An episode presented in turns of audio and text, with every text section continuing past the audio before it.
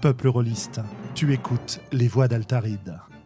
Nos émissions sont enregistrées et diffusées en direct sur Discord et retransmises sur YouTube. Tu peux venir participer à la discussion sur le chat, sur le serveur Discord, ou nous laisser des commentaires après les émissions. Tu trouveras toutes les infos à propos du podcast sur le site www.sandrone.fr.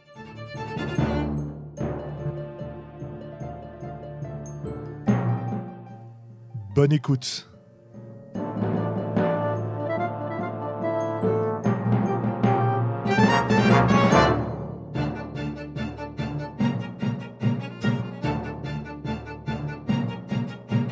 Et bienvenue dans le numéro 114 des Voix d'Altaride.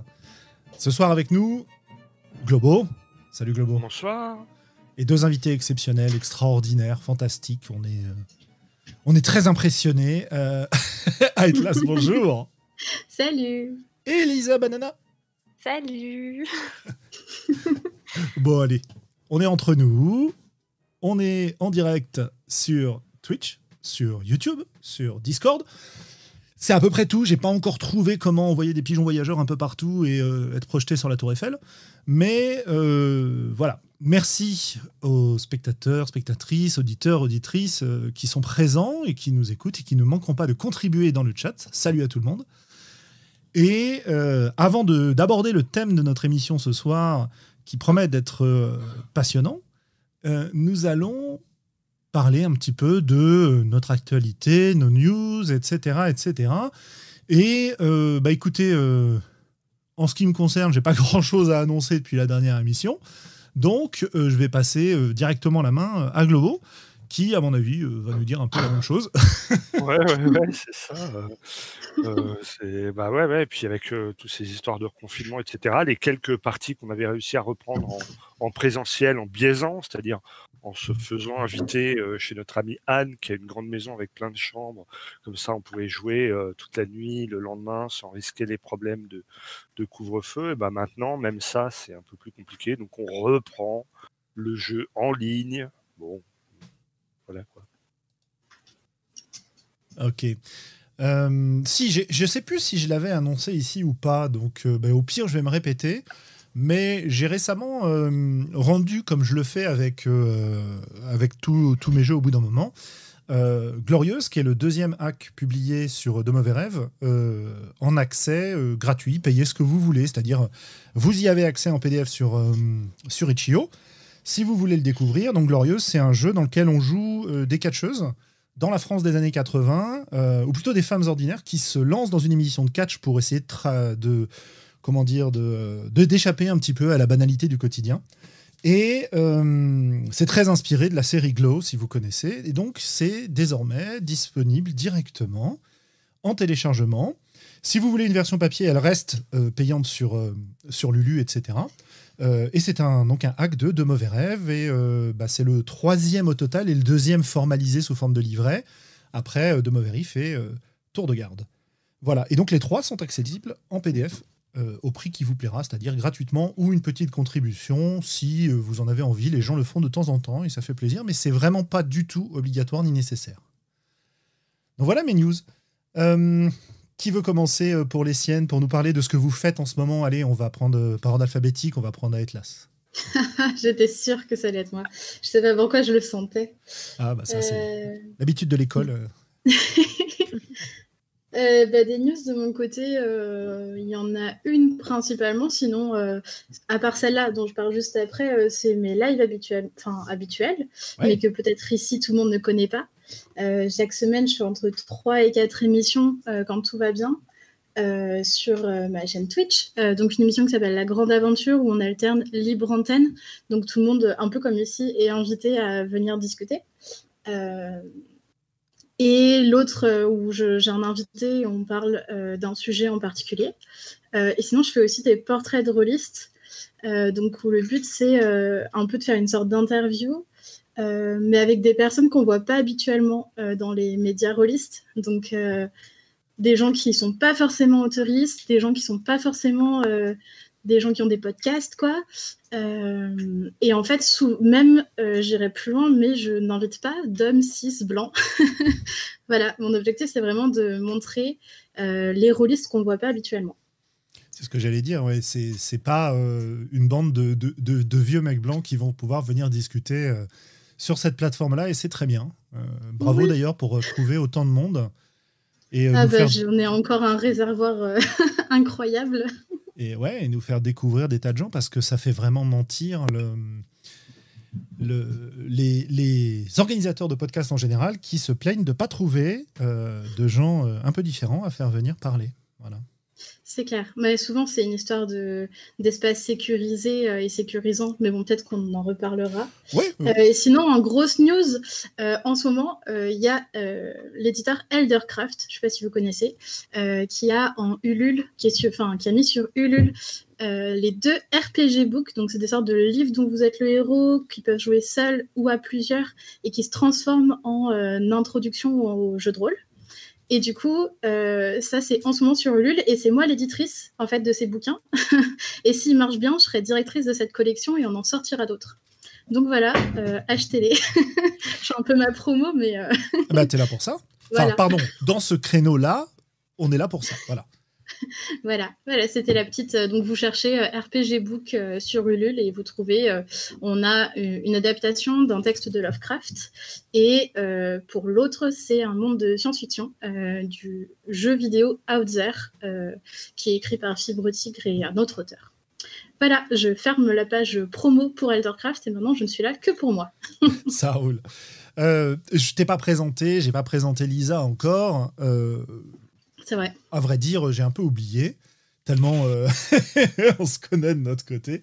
Et, euh, mais je pense qu'on va, le faire on va le faire un petit peu après, parce que je pense que ça nous permettra de faire une, une belle entrée dans notre sujet. Euh, voilà. Lisa, toi, tu, on peut t'entendre où en ce moment? Oula, bah en, en, ce moment, on peut m'entendre chez 2D6 plus cool. on a une partie de magistrat et manigance qui est euh, génial, euh, que je vous invite tous à aller écouter parce que, euh, enfin, je sais pas, moi j'ai beaucoup de plaisir à jouer dans cette, dans cette mini campagne. Enfin, c'est pas vraiment une campagne, c'est un, un, long scénario très étiré, enfin, qu'on prend plaisir à, beaucoup étirer, qui est, qui est pas terminé, mais il y a déjà deux épisodes qui sont en ligne. On a tourné, enfin, on a tourné, enregistré le troisième. Donc, je pense qu'il arrivera bientôt. Et puis, euh, sinon, je joue à Spire euh, avec euh, Samuel Zitterman. et voilà, je pense qu'en ce moment, c'est là qu'on peut, qu'on peut m'entendre. Ça marche. Et puis sinon, bon ben, ça fait quelques mois maintenant que j'ai fait pas mal de parties enregistrées. Donc si vous avez juste envie de m'entendre, ce qui peut être bizarre, mais après tout, comme vous voulez, bah, il y en a plein d'autres sur, sur plein d'autres plein d'autres podcasts. Voilà. voilà. dont euh, la campagne de Dominion qu'on avait faite ensemble. Oui, et qui était ma première euh, campagne euh, enregistrée en live et tout, donc j'avais le stress incroyable, encore plus que maintenant. T'inquiète pas, ça va passer, on va s'habituer et on va se mettre en, route tranquillement. tu participes aussi à la Fabrique Imaginaire, dans laquelle tu, nous, tu, organises ou tu participes. Ouais, c'est ça, tu organises pas mal de choses. J'organise ou je co-organise euh, pas mal de, de jams, euh, de création de, jeux euh, ou d'outils autour des jeux. Bah, il n'y a, pas très longtemps, on a terminé la jam SCP, donc où on proposait de créer des, alors soit des jeux, soit des illustrations, soit, enfin à peu près tout ce que les gens avaient envie de créer autour de la fondation SCP. qui est un site d'écriture collaborative qui a son propre wiki. C'est assez dense en fait. C'est difficile d'expliquer ce que c'est la Fondation SCP. Je ne vais pas me lancer là-dedans. Mais en gros, c'est un site d'écriture collaborative autour d'une organisation qui euh, sécurise, contient et protège des anomalies euh, et des étrangetés euh, de manière très scientifique, politique, etc. Donc c'est c'est une espèce de trou de lapin, on plonge dedans et on n'en sort pas. Donc voilà, prenez un café et des gâteaux avant de, avant de taper euh, Fondation SCP sur Google, parce que vous y risquez d'y passer un moment. C'est clair. Et puis en ce moment, on fait une jam sur euh, Troïka. Qui est un jeu que je suis pas vraiment capable de décrire non plus. c'est un espèce de truc médiéval gonzo fantastique, absurde et loufoque. et notre jam consistait à faire des prompts, des illustrations. Et en ce moment, on est sur la dernière phase de la jam, c'est-à-dire à partir des prompts qui ont été créés et des illustrations, créer des fiches de personnages à la Troïka. et donc c'est assez rigolo. Donc voilà, n'hésitez pas. Euh, si je sais pas si je mets un lien vers euh, la fabrique imaginaire tout de suite dans le chat, euh, oh, mais bah, je vais le faire alors quand j'aurai fini de parler. N'hésitez pas à, nous rejoindre et à venir regarder un petit peu ce qui se passe à la fabrique. On essaye d'organiser des trucs assez régulièrement pour que le serveur soit vivant. Et puis c'est aussi un endroit où plein d'auteurs et d'autrices viennent parler des jeux qui sont qui sont en train de développer pour organiser des playtests. Enfin voilà, c'est une communauté assez euh, vivante que je suis très contente de co-animer avec, euh, avec Nico Levif. Top. Et pour euh, continuer sur les communautés, parce que justement, c'est un petit peu aussi quelque part ce dont on va parler ce soir. À Etlas, toi, tu as, aussi un serveur Discord, une communauté que tu construis qui s'appelle un D4, on l'a dit, tu peux nous en parler brièvement? Euh, en gros, un des quatre, ça a été conçu euh, il y a un petit moment maintenant, euh, dans le but d'accueillir un maximum de personnes dans un espace qui soit safe, donc sécurisé, sécurisant et inclusif. donc on a notamment un espace non mixte pour discuter entre nous, entre personnes, entre femmes, hommes trans, personnes non binaires et autres minorités de genre. Euh, mais voilà, le but, c'est vraiment une communauté euh, où on parle de JDR un peu de tout et de rien. En gros, dans le JDR, euh, il y a des gens qui publient leur podcast, il y a des gens qui publient leur retour de partie. et puis moi, j'y parle, enfin, c'est là-bas aussi qu'on fait mes lives, en fait, quand on est en libre antenne. Et puis voilà. Parfait. Parfait. Donc, euh, ça nous donne déjà une idée de, pour les auditeurs qui ne, qui auditrices qui ne vous connaîtraient pas, euh, de qui vous êtes. Tu, tu pourras nous mettre aussi, euh, si tu as l'occasion, sinon je le ferai un peu plus tard, un lien vers, vers un des quatre, si tu veux, sur le. Oui, je fais ça tout de suite. si tu as envie. Et alors maintenant, je vais expliquer un petit peu pourquoi j'ai eu envie de vous inviter pour parler dans les voix d'Altaride ce soir. L'idée principale, c'est que en discutant avec vous, je me suis rendu compte que grosso modo, ça faisait à peu près un an, finalement, euh, avec le, premier confinement, quoi, euh, que vous avez rejoint, entre guillemets, la communauté rôliste euh, et la communauté indé en ligne, alors que soit vous ne faisiez pas vraiment de jeu de rôle avant, soit vous jouiez plutôt bah, avec votre groupe d'amis habituel. Quoi. Vous me corrigerez évidemment si je dis des bêtises. C'est à peu près ça. Pas de bêtises. Mmh. Tu dis pas du tout de bêtises. Bien, tu as bien révisé ta fiche. Ouais, voilà. Euh, et du coup, ça m'a beaucoup, beaucoup intéressé euh, de, discuter avec des, personnes qui découvrent euh, cet univers dans lequel on est bien engagé, nous, depuis un moment avec Globo. et ben, je pense que la, la première chose dont j'ai envie que vous nous parliez, maintenant qu'on vous connaît un petit peu mieux, qu'on sait ce que vous faites, etc., c'est ben, comment ça s'est passé pour vous, la découverte de cet univers-là euh, déjà, et puis éventuellement euh, ce qui vous y a euh, comment dire, ce qui vous y a attiré et ce qui fait que vous y êtes resté, quoi. Alors, je sais pas, dans, dans l'ordre que Lisa, vas-y. Moi, j'allais dire Atlas, vas-y. donc, on va se lancer la balle encore comme ça un petit peu, puis tu vas commencer. si vous voulez pas commencer, c'est pas grave. Ma spécialité, c'est de jeter les gens sous le bus, donc vas-y. Mais c'est pas grave, je vais commencer, puis au pire, je te lancerai des perches au milieu. Ouais, sinon, vous dites Globo, et ça marche bien aussi. Ah, déjà, c'est plus un scoop, tu vois. Ah, bah, c'est marrant comme Joker, je note. De toute façon, on a dit, euh, pour euh, les gens qui sont en train d'écouter, on a dit que toutes les questions auxquelles on allait répondre, on allait les poser à Sandrine et Globo aussi. Voilà. Euh, du coup, moi, comment je suis arrivée là? Je pense que c'est parce que je m'intéressais à la création de jeux de rôle de plus en plus. Et du coup, j'ai découvert, euh, j'ai découvert le Game Chef. Et en me baladant dans euh, la page du Game Chef, j'ai découvert de mauvais rêves. Donc ça, c'était la première étape. Euh, et je me suis dit, waouh, il existe des jeux sans MJ. Il existe des jeux qui sont pas du tout les jeux que j'ai sur mes étagères. mais quel est ce monde? Et du coup, ça s'est poursuivi avec la Nickel Reroll. j'ai vu plein d'infos dessus. Du coup, bon, j'y suis allée. Et j'ai écouté je crois que c'était Nickel Reroll. Hein. Tu me tu, tu m'arrêtes si je me trompe, Sandrone. Mhm. Mais j'ai écouté un truc qui me paraissait intéressant, qui était en fait fait par les, les voix d'Altaride. Euh, sur un, outil de création de d'univers dont j'ai encore oublié le nom. À chaque euh, fois, j'oublie. Fractal. Fractal. La vidéo est sur la chaîne YouTube. Euh, voilà. C'est effectivement. C'est ça. Comme tu disais. Et du coup, j'ai dans la Nickel Reroll, j'ai écouté, je pense, deux trois trucs et juste je suis restée là-dessus. Et donc j'ai découvert les voix d'Altarit et là je me dis sans drone, sans drone, ça me dit quelque chose. Mais mince, mais c'est le créateur de De mauvais rêves. Donc bon, là, je, commence à tomber dans un rabbit hole et euh, qui m'a euh, plus ou moins rapidement amené sur C'est pas du JDR.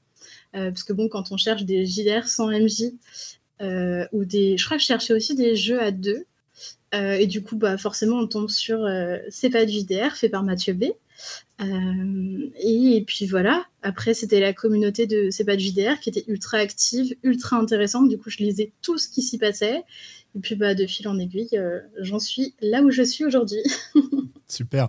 Je tiens à faire un petit, euh, un petit disclaimer, comme on dit. Euh, j'ai appris tout ça, ce que tu viens de dire sur les voix, sur de mauvais rêves et tout, après avoir sympathisé et, après t'avoir invité essentiellement. Oui, c'est hein. clair. Maintenant, j'allais pas te dire oh là là, Sandrone, c'est grâce à toi que je suis arrivée là. du coup, je le dis pas trop et je lui dis après, maintenant qu'on s'entend bien. Voilà, que je sais que c'est une personne normale.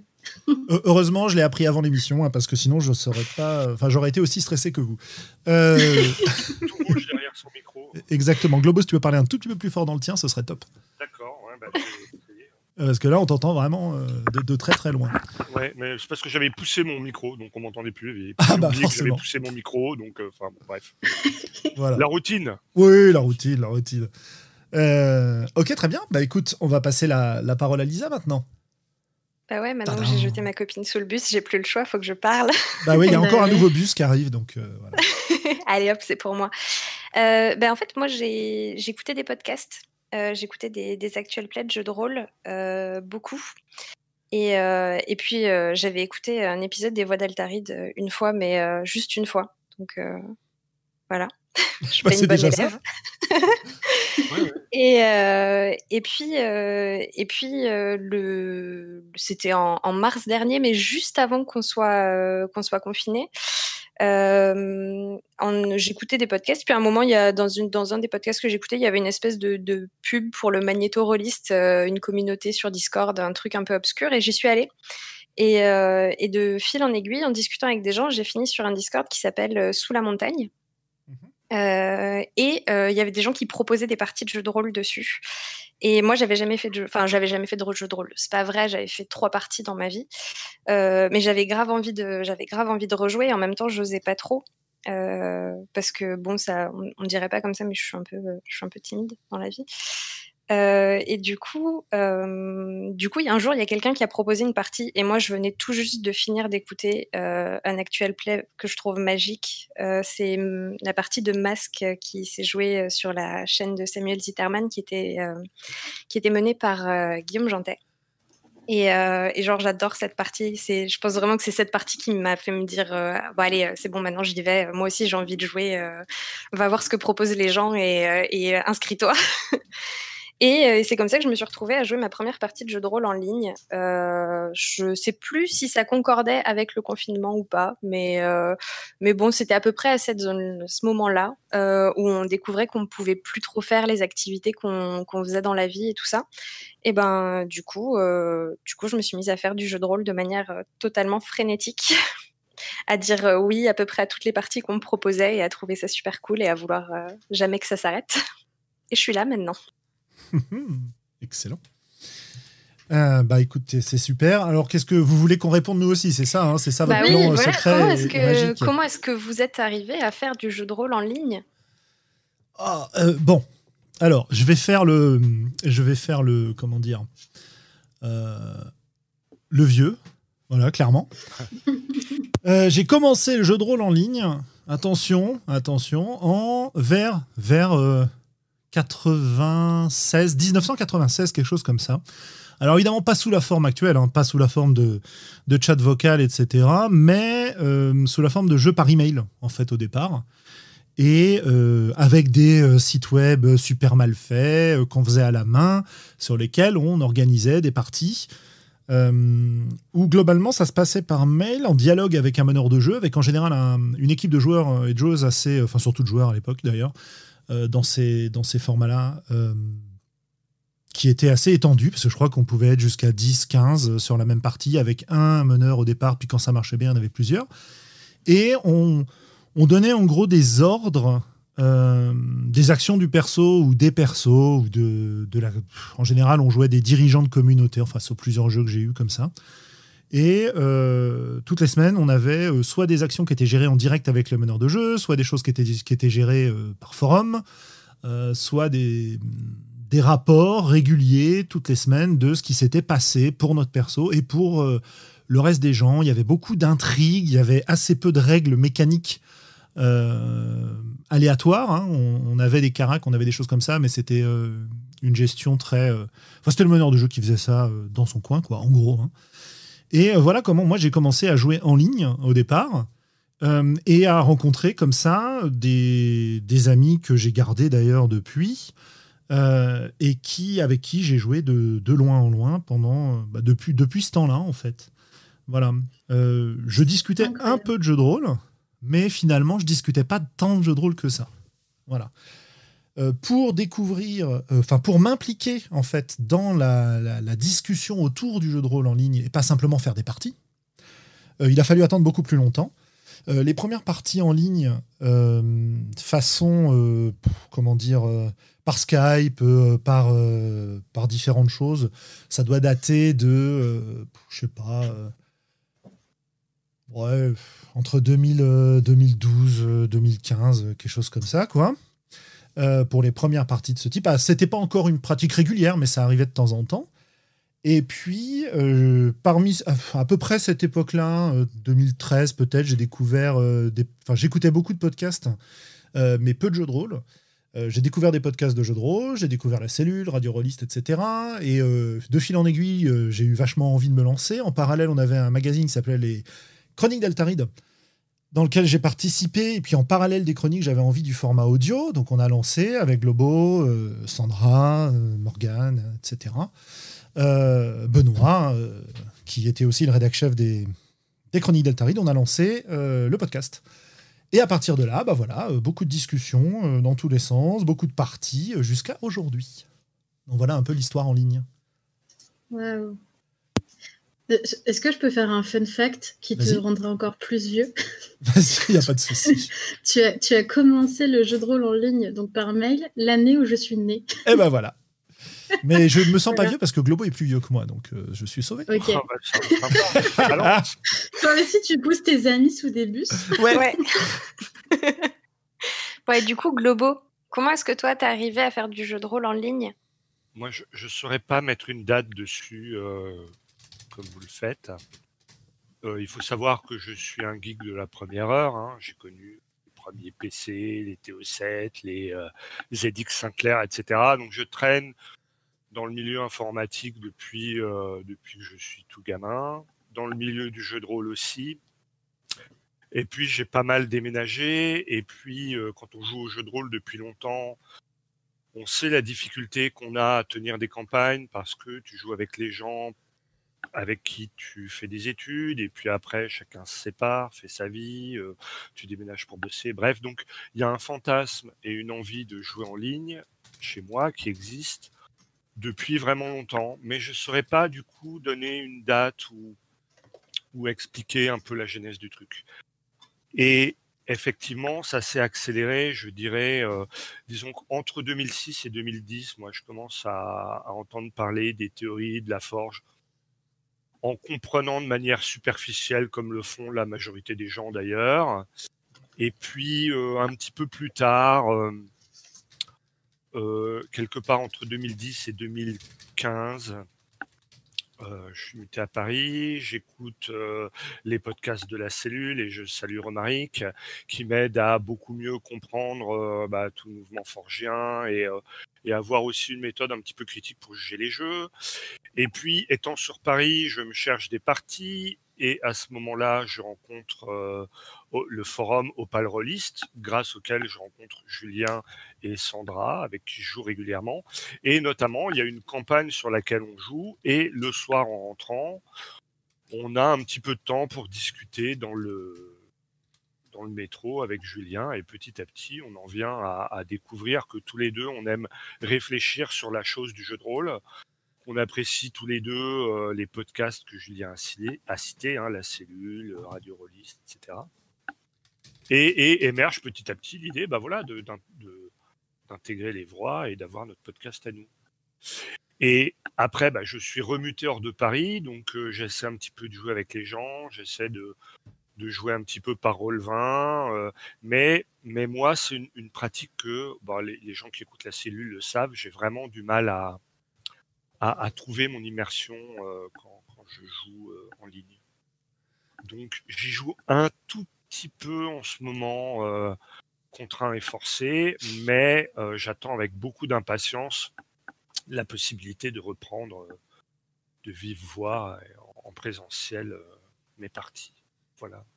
Et en même temps, je suis toujours fasciné par, par les outils, par les cartes, par comment peut faire ce genre de choses. Donc, j'ai vraiment une relation un petit peu d'amour-haine avec le jeu en ligne.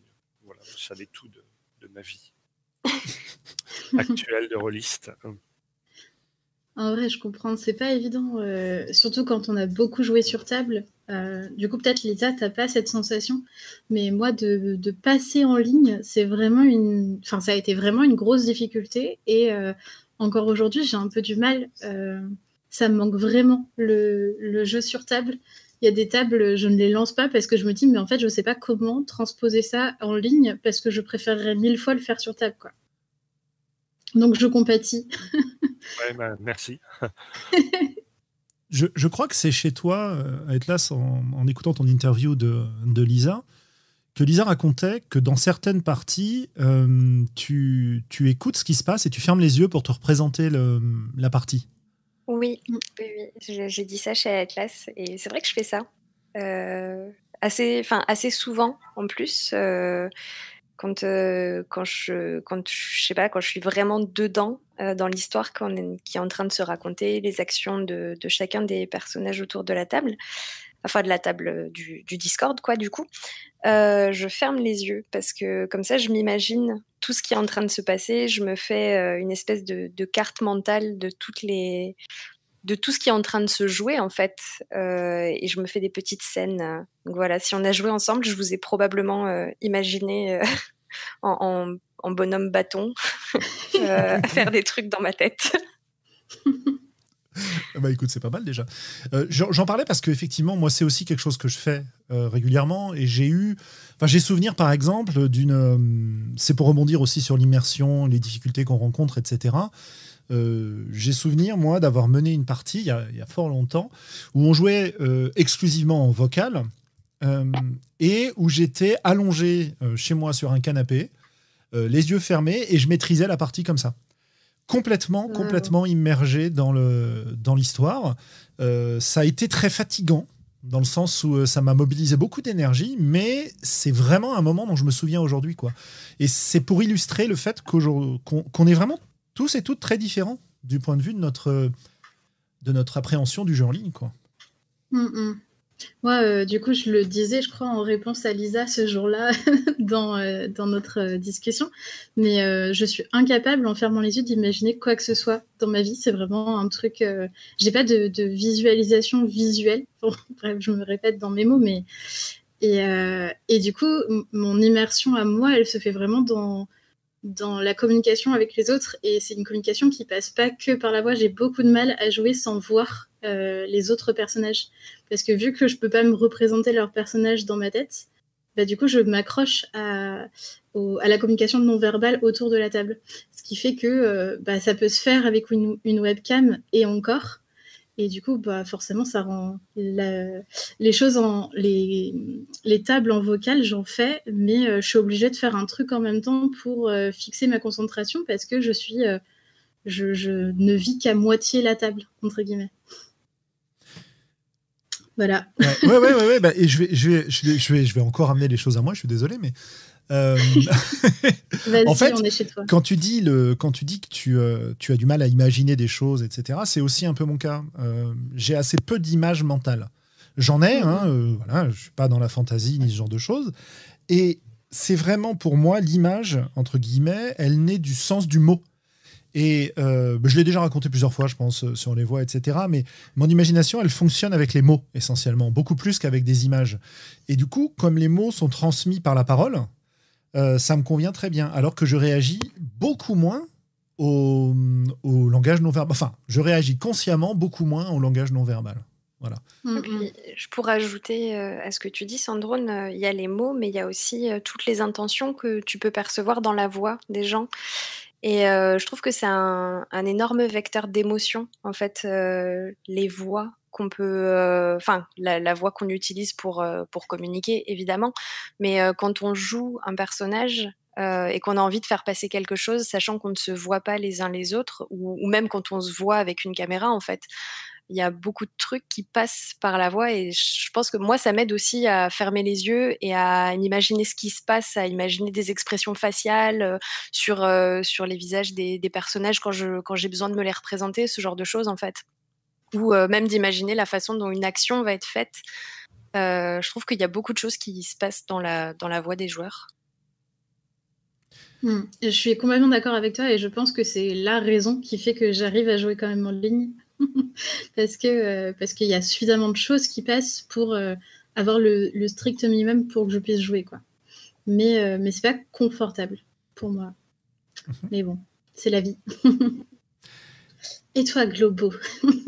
Oui, alors moi, moi, je dois avouer aussi, hein, quand je joue en ligne, je joue à autre chose en parallèle. Hein. Hmm. Ce, que, ce que je ne fais pas à une table, tu vois, une table, j'ai rien d'autre qui me déconcentre de la partie, mais quand je suis en ligne, je, je peux difficilement, surtout que j'ai une vie par ailleurs qui est propre euh, sur mon, mon ordi, quoi, et du coup, euh, j'ai tout un tas de, de jeux qui m'occupent les mains et, l'esprit euh, pendant ce temps-là. Et c'est une des choses qui me gêne aussi dans ma pratique quand je joue en ligne. J'ai un peu mauvaise conscience. Ouais, alors qu'au contraire, euh, enfin, j'en ai pas mal discuté avec des. Bah, en fait, j'ai fait une, j'ai fait une vidéo, un live sur euh, la... se concentrer autour d'une table de JDR et surtout en ligne. En fait, on est plein à euh, dessiner, écrire, euh, jouer un jeu sur son téléphone, à faire des trucs qui nous permettent de fixer la concentration. Euh, là où je trouve qu'autour d'une table, en fait, même si tu perds ta concentration, bah, tu déconnes un peu avec ton voisin à ta table, tu gribouilles sur tes feuilles, tu, je sais pas, il va se passer plein d'autres choses qui font que ça va pas, enfin, il n'y a pas besoin d'un truc en plus pour se concentrer. Mais je pense pas qu'il faille avoir mauvaise confiance, mauvaise conscience. Euh, parce qu'en fait, euh, chacun euh, a ses propres moyens pour se concentrer, quoi. Oui, oui, bah merci. non, mais je, me, je, me, je m'auto enlève. oui, oui, oui, non. Je m'enlève aussi mauvaise conscience à moi, ne hein, t'inquiète pas. Et ah, effectivement, autour d'une table, moi, je sais que quand je suis meneur, j'aime bien donner plein de choses à faire à mes joueurs, indépendamment de la trame principale, entre guillemets, c'est-à-dire de ce que je demande à l'équipe en général. Du coup, ils ont aussi beaucoup de choses à discuter entre eux. Et, quand ils n'ont pas particulièrement d'interaction avec le meneur de jeu, euh, ils, peuvent, entre eux, ils ont des choses à se dire, des choses à négocier, des plans à monter, des trucs. Et, et effectivement, du coup, il y a, y a peut-être moins de moments où tu es juste à écouter ce que disent et font les autres quand mmh tu es dans une, dans une table réelle, alors que la contrainte du chat fait que, eh bien, euh, quand tu joues en ligne, tu étais quand même un peu obligé de fermer ta gueule. Euh, alors que tu peux écrire euh, dans un chat écrit, bien sûr, hein, mais tu, ne peux pas papeter avec ton voisin. Mmh Ouais, je pense que le chat écrit, c'est quand même bien euh, pour euh, interagir, interagir à côté de la partie. Après, moi, j'ai un, truc que j'ai appris à faire quand j'étais à la fac, c'est euh, prendre des notes en ayant les yeux fermés. Du coup, du coup ça m'arrive assez souvent de prendre aussi des notes pendant les parties et de pouvoir après revenir dessus et, et revivre un peu, euh, un peu des scènes de partie. Je trouve ça assez, euh, assez chouette. Et je me demande si ça te fait pas la même chose, Globo, quand tu fais autre chose sur ton ordinateur et quand tu te remets à faire cette chose-là en dehors des parties, ça te fait pas penser euh, à la partie, justement? Non, non, pas spécialement. non, non. Moi, c'est. Les, les, effets comme ça de souvenirs, c'est souvent quand j'écoute de la musique en travaillant un jeu de rôle. Mmh. C'est quand je fais des mmh. préparations de parties ou ou autre, ou, quand je découvre un jeu de rôle et que j'ai de la musique, après, je peux associer vraiment euh, certains morceaux de musique à certains jeux, oui. Mais j'ai pas cet effet-là. J'ai pas cet effet-là en, en, cours de partie, tu vois.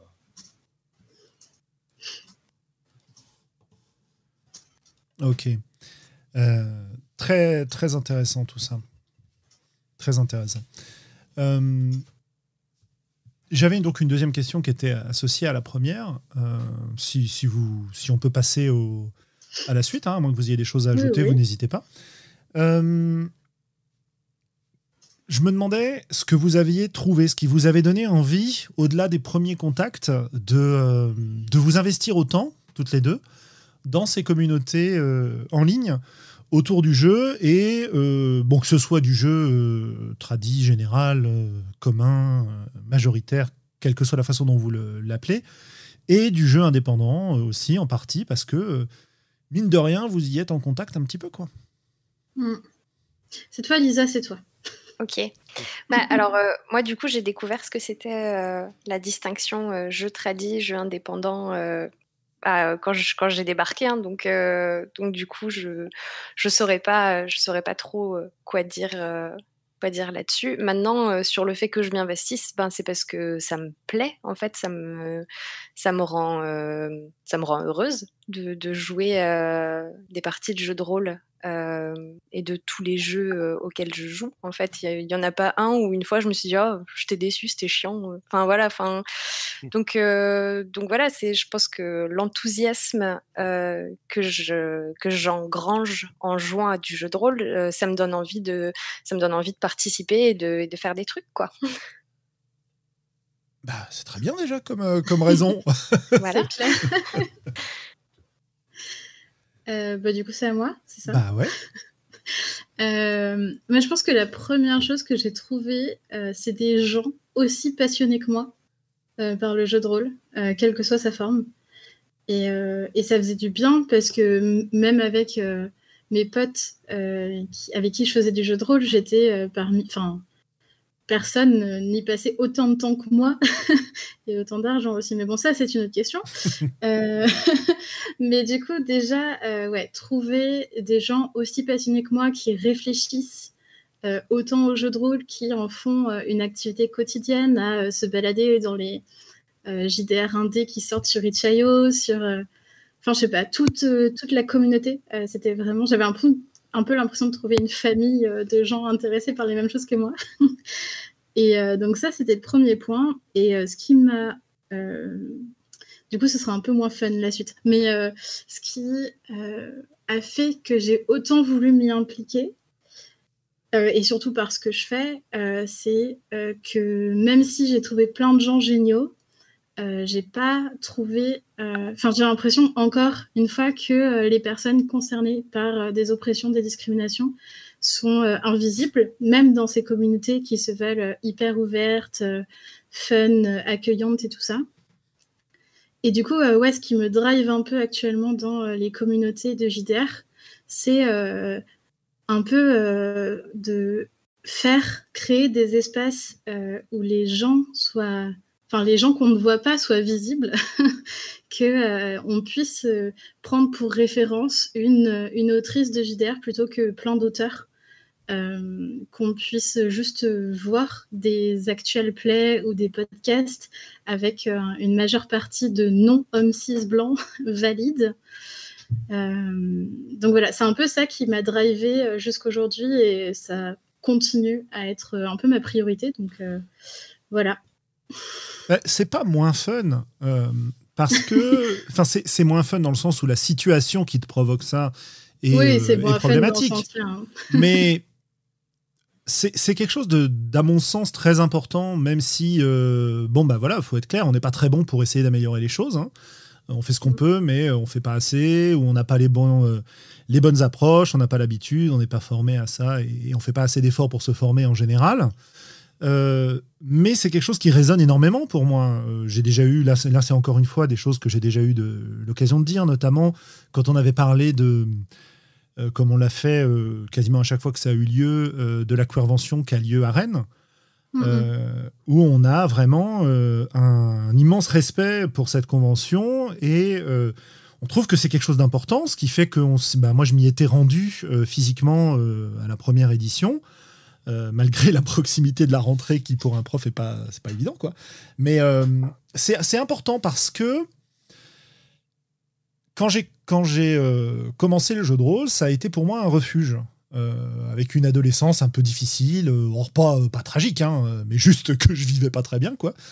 Et le jeu de rôle a pour moi été un, refuge, un moyen de me construire, un moyen de, rencontrer des gens et, et de trouver bah, justement exactement ce sentiment que tu décris d'endroit qui était euh, sûr pour moi. C'était pas un endroit où j'allais être en compétition avec les mecs de la classe qui arrêtaient pas de, de, de siffler les filles, enfin tu vois, des, des, des, conneries comme ça, toute la masculinité toxique en fait. Et j'y hmm. étais pas, euh, j'y étais pas exposé dans ce cadre-là. Et donc c'était très reposant. Puis c'était aussi un moyen de fuir euh, les, les problèmes familiaux. Encore une fois, rien de dramatique, rien de grave. Hein. Mais bon, voilà, l'adolescence, on vit pas forcément les choses bien. Et donc, bah, confronté, euh, ayant été confronté euh, il y a fort fort longtemps euh, à ce, genre de problème, quand on me parle, quand, j'ai des gens qui sont en général moins bien accueillis, qui me disent qu'ils ont du mal à aller faire du jeu de rôle, parce qu'ils savent que ça va être difficile, qu'il y a des choses qu'il va falloir mettre au clair, entrer dans un club de jeu de rôle pour jouer, il suffit pas de vaincre sa timidité il y a des choses qui sont difficiles à vivre, bah, c'est quelque chose qui, moi, m'a révolté très, très vite. quoi. Et donc, je suis euh, profondément reconnaissant, quelque part, euh, à toutes ceux et toutes celles qui font des efforts dans ce sens-là, même si moi, je, je, fais ce que je peux, comme je disais, mais c'est pas euh, mon terrain de combat, entre guillemets. Voilà. C'est vrai que pour, pour moi, c'est facilité euh, de fait parce que je suis une personne concernée euh, par ces choses-là, mais aussi euh, de par mon parcours universitaire et, et, et, dans le monde du travail, parce qu'en fait, j'ai travaillé pour la lutte contre les discriminations. j'ai travaillé sur, enfin, j'ai fait un master en sciences des religions où le but c'était d'aller dans mon service civique. dans les collèges et les lycées, faire de la déconstruction de préjugés sur les autres religions. Euh, enfin, c'est toujours été quelque chose euh, que j'ai porté euh, en moi comme lutte. et, ouais, en fait, ça manque tellement dans le jeu de rôle quand. parce que du coup, tu disais qu'il y avait plein de gens, enfin, que les. Moi, j'accueille toujours de nouvelles personnes, de nouvelles têtes dans mes portraits de rôlistes. là où plein de gens disent Oh là là, ça manque. on ne trouve pas qui interviewer, etc. on ne trouve pas de diversité pour nos podcasts. Mais en fait, euh, ouais, c'est ça, c'est ouvrir des espaces safe pour que euh, les gens puissent s'exprimer. Et du fait d'être une femme, ça rend la chose tout de suite plus simple aussi. Euh, des femmes et puis même des personnes non binaires, des hommes trans, etc., se sentent peut-être plus en confiance avec quelqu'un qui, qui est une femme et qui lutte au quotidien pour les droits LGBT, etc. Donc, oui, si je peux être une voie d'ouverture vers tout ça, euh, bah tant mieux. voilà, j'ai fait une longue, une longue diatribe, je sais pas pourquoi dire, mais, euh, mais voilà. Euh, mais je, pense que Lisa comprend un peu ce que je veux dire aussi, du fait de nos études proches, en tout cas pas si loin. Oui, oui. Bah, moi, je comprends ce que tu veux dire et je pense que, je pense que c'est important ce que tu fais.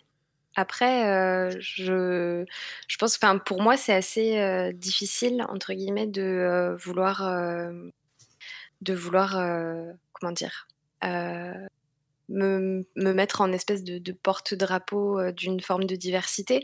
Parce que ben euh, oui je suis une, je suis une meuf mais euh, voilà je suis une femme blanche de classe moyenne qui a vécu tout un tas d'oppressions liées plus à mon genre et à ma classe sociale d'origine on va dire de, base, mais, mais aujourd'hui, tu vois, je, pense qu'il y y a effectivement euh, des personnes à mettre en avant et des représentations à mettre en avant pour, euh, pour ouvrir euh, le jeu de rôle à plus de personnes. Mais en fait, je pense qu'effectivement, ces personnes, elles existent et que bah, y a surtout un truc de, de, mauvaise volonté, entre guillemets, quand on dit, enfin, quand on entend euh, ouais, on n'a pas trouvé euh, de, euh, on n'a pas trouvé de meufs, on n'a pas trouvé de personnes non genrées ou ou LGBT ou racisées ou etc. parce qu'en fait, ces personnes-là, elles existent et elles jouent. C'est clair. Voilà. Ouais, mais, je trouve quand même que ton, Enfin, en tout cas, ton, ton combat, en, je sais pas, entre guillemets ou pas d'ailleurs, hein, mais, mais c'est quelque chose qui est important parce que parce que ça ouvre plus d'espace à plus de monde, quoi. Mm, mm. Merci. Moi, tu le savais déjà. Oui. Oui, Globo. Je peux me permettre, moi, je, hein, sans vouloir euh, dénigrer ton combat ou, autre, mais et, et, je ne parlerai que d'une expérience qui est la mienne. Hein. Moi, moi, clairement, euh, je fais partie, euh, voilà, des mâles blancs, hétéros euh, proche de la cinquantaine. Enfin bon, j'ai toutes les tares. Et en même temps, et en même temps toute ma vie, j'ai été un original. Il existe, il y, a, il y a très peu de milieux dans lesquels à la fois tout le monde se rendait bien compte que je pouvais faire partie du sérail et en même, et en même temps tout le monde constatait que euh, j'ai été un drôle de loulou, un original, tu vois, et, et pas en le cherchant, quoi, c'est juste comme ça. Donc, euh, tout en étant complètement dans la, norme, on ne peut pas dire non plus que je sois particulièrement vraiment intégré. Enfin, je m'intègre très bien, tu vois, j'ai pas de problème. Mais en même temps, les gens constatent toujours que je suis quand même bizarre pour un hétéro ou je suis bizarre pour un mec. Enfin bref. Et la deuxième chose que je voulais dire, j'ai un, un, groupe d'amis euh, qui sont pas hétéros, hein, qui sont homo, qui, qui s'apprécient beaucoup et qui jouent presque exclusivement ensemble et, et, il se trouve que euh, ils, prennent juste plaisir à jouer ensemble parce que par ailleurs, euh, c'est une bande de potes euh, dans, dans, la, dans la vie de tous les jours, tu vois. Mais du coup, ces gens-là, ils sont difficiles à contacter ou à voir.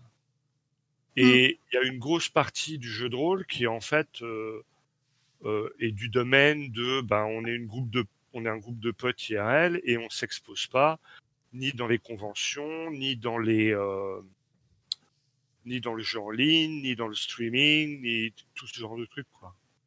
Mm. Après, tu vois, je ne cherche pas à excuser les gens qui disent euh, moi je trouve personne à interviewer, donc euh, voilà.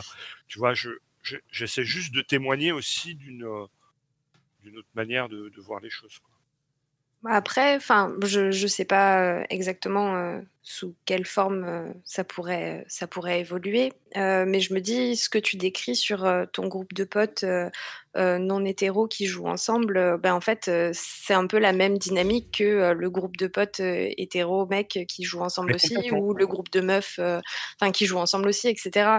Je pense qu'on va jouer avec des personnes avec qui, ben, on sait qu'on sera safe entre guillemets parce que les questions qu'on n'a pas envie de voir apparaître, on sait qu'elles apparaîtront pas, ou on aura moins de mal à dire qu'on veut pas qu'elles apparaissent. après, je pense que c'est un truc qui se qui est peut-être plus difficile dans les communautés, euh, les grosses communautés de joueurs en ligne, euh, où tu sais pas avec qui tu vas être en fait, euh, et c'est peut-être moins évident, je pense, quand, es, quand tu fais partie d'un groupe discriminé pour une raison ou une autre, d'aller voir, d'aller sur un forum en ligne et de dire bon bah ça y est, je veux jouer en fait. Oui, oui, oui, monsieur. Mm. Mais on, peut du coup se rapprocher d'un effet de ghettoisation, tu vois, se dire bah, finalement, je reste entre mes potes et c'est cool. Je, je pense pas du tout que ce soit le cas de, des amis dont je parlais. Hein. C'est juste qu'ils s'apprécient, point. Et, euh, et c'est juste parce qu'ils s'apprécient qu'ils ont envie d'avoir une pratique euh, commune. Et je trouve que c'est le jeu de rôle. Tu vois. Hmm. Après, moi, mon, problème actuel, entre guillemets, c'est pas, c'est pas que. Enfin, en vrai, il y, a plein. Je pense qu'il y a une diversité énorme dans les communautés de joueuses.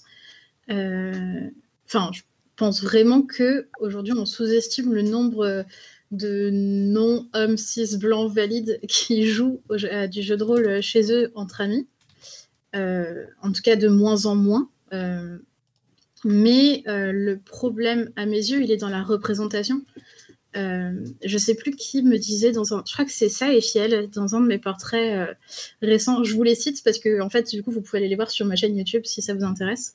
ça et Fiel disait qu'elle avait jamais commencé le jeu de rôle, même si ça l'intéressait, parce qu'en fait, dans les médias, dans partout où on parlait de jeux de rôle, elle voyait que des hommes. Et du coup, elle se disait qu'elle euh, bah, qu'elle n'était pas à sa place, euh, que c'était difficile pour elle de commencer. En plus, c'était souvent des hommes avec euh, un humour très masculin, voire sexiste, et bah, trouver sa place. Et se dire qu'on peut trouver sa place dans un milieu comme ça, bah, c'est pas évident. Et du coup, elle, a pu se lancer parce qu'elle a une amie en qui elle avait confiance, qui a lancé une table euh, où euh, elles étaient plusieurs femmes. Il y avait, enfin, c'était pas en non-mixité, hein, mais, euh, mais tout ça pour dire, je pense que le problème, il est dans la représentativité des médias actuellement du jeu de rôle. Enfin, quand on regarde les gros magazines de jeux de rôle, Casus Belli et JDR Magazine, actuellement, les équipes, elles sont quasiment entièrement masculines. je crois que fait je me suis fait le petit jeu d'aller voir dans JDR Mag. ce ne sont que des hommes. Et, euh, et je pense pas que ce soit de la mauvaise volonté de la part des équipes de rédaction. Euh, et de manière générale, dans les médias, je pense pas qu'il y ait de mauvaise volonté à, diversifier euh, les espaces. mais juste, en fait, pour diversifier une équipe, il faut pouvoir montrer qu'il y a de la place pour des personnes qui ne sont pas dans cette norme-là. Et j'ai l'impression qu'il n'y a pas actuellement d'initiative pour montrer qu'il y a de la place euh, en dehors de cette norme-là. Je sais pas si c'est clair ce que je dis. Oui, je pense que c'est assez, clair. Euh, il y a un truc qu'il faut pas oublier, à mon avis, c'est que euh, je vais, j'aurai deux trois trucs à dire sur sur JDR Mac comme j'y ai participé et sur le fonctionnement, justement pour pour bah, quelque part renforcer ce que tu racontes, quoi. en tout cas, apporter mon expérience. mais c'est beaucoup plus facile, même si ça peut être. Parce que quand, tu dis, euh, quand tu parles de Saïfiel qui osait pas entrer dans un jeu parce qu'elle se sentait pas à sa place, etc., c'est des choses que j'ai pu rencontrer, moi, quand j'étais ado, que je commençais le jeu de rôle. Il a fallu que j'attende qu'on m'invite pour oser aller demander à participer à une partie. Parce que quand j'ai commencé, j'avais un pote qui me racontait euh, à la récré au collège ces parties, et j'avais qu'une envie, c'était d'aller jouer avec eux, et j'attendais qu'ils m'invitent pour le faire. quoi. Bon, mais malgré tout, c'était beaucoup plus facile pour moi. Parce que, euh, et je vais faire le parallèle avec le, côté podcast, expression en ligne, euh, bah, j'ai pas besoin, pour prendre un exemple, j'ai pas besoin de réfléchir à ce que je vais dire quand je suis en ligne. Si je dis une connerie, eh ben, je, vais, euh, je vais pouvoir l'assumer, je vais pouvoir m'excuser éventuellement, ou je vais peut-être ne rien dire parce que j'ai assez d'assurance pour le faire.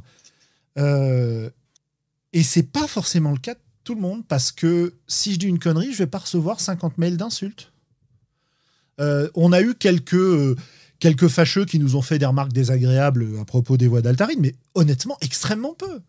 Sur 115 euh, émissions, sur 7 saisons, donc je sais pas, 6 ans, 6 ans, 7 ans de podcast maintenant, bah, je vais dire merci à notre communauté et merci aux gens qui nous aiment pas de ne pas nous écrire pour nous faire remarquer. Mais quand je vois les, les, euh, les remarques de toutes les femmes que j'entends parler de jeux de rôle, euh, bah, en général, c'est pas du tout la même réaction que vous devez gérer, quoi. Et cette mmh. facilité qu'on a, c'est-à-dire qu'on peut avoir des difficultés, de la timidité, de euh, le fait de ne pas être à sa place, tout ça, c'est des choses communes qu'on peut vivre aussi mais on n'a pas une surcouche derrière, quoi. Voilà. Donc ça, c'est un, point sur lequel je voulais un peu insister. Euh, du coup, je, vas-y, la parole aussi. Il faut voir aussi euh, comment s'est construit le milieu rôliste historiquement. Et je peux te témoigner que si à ma génération, il y avait des, femmes rôlistes, euh, elles étaient peu nombreuses et c'était assez compliqué pour elles de manière générale.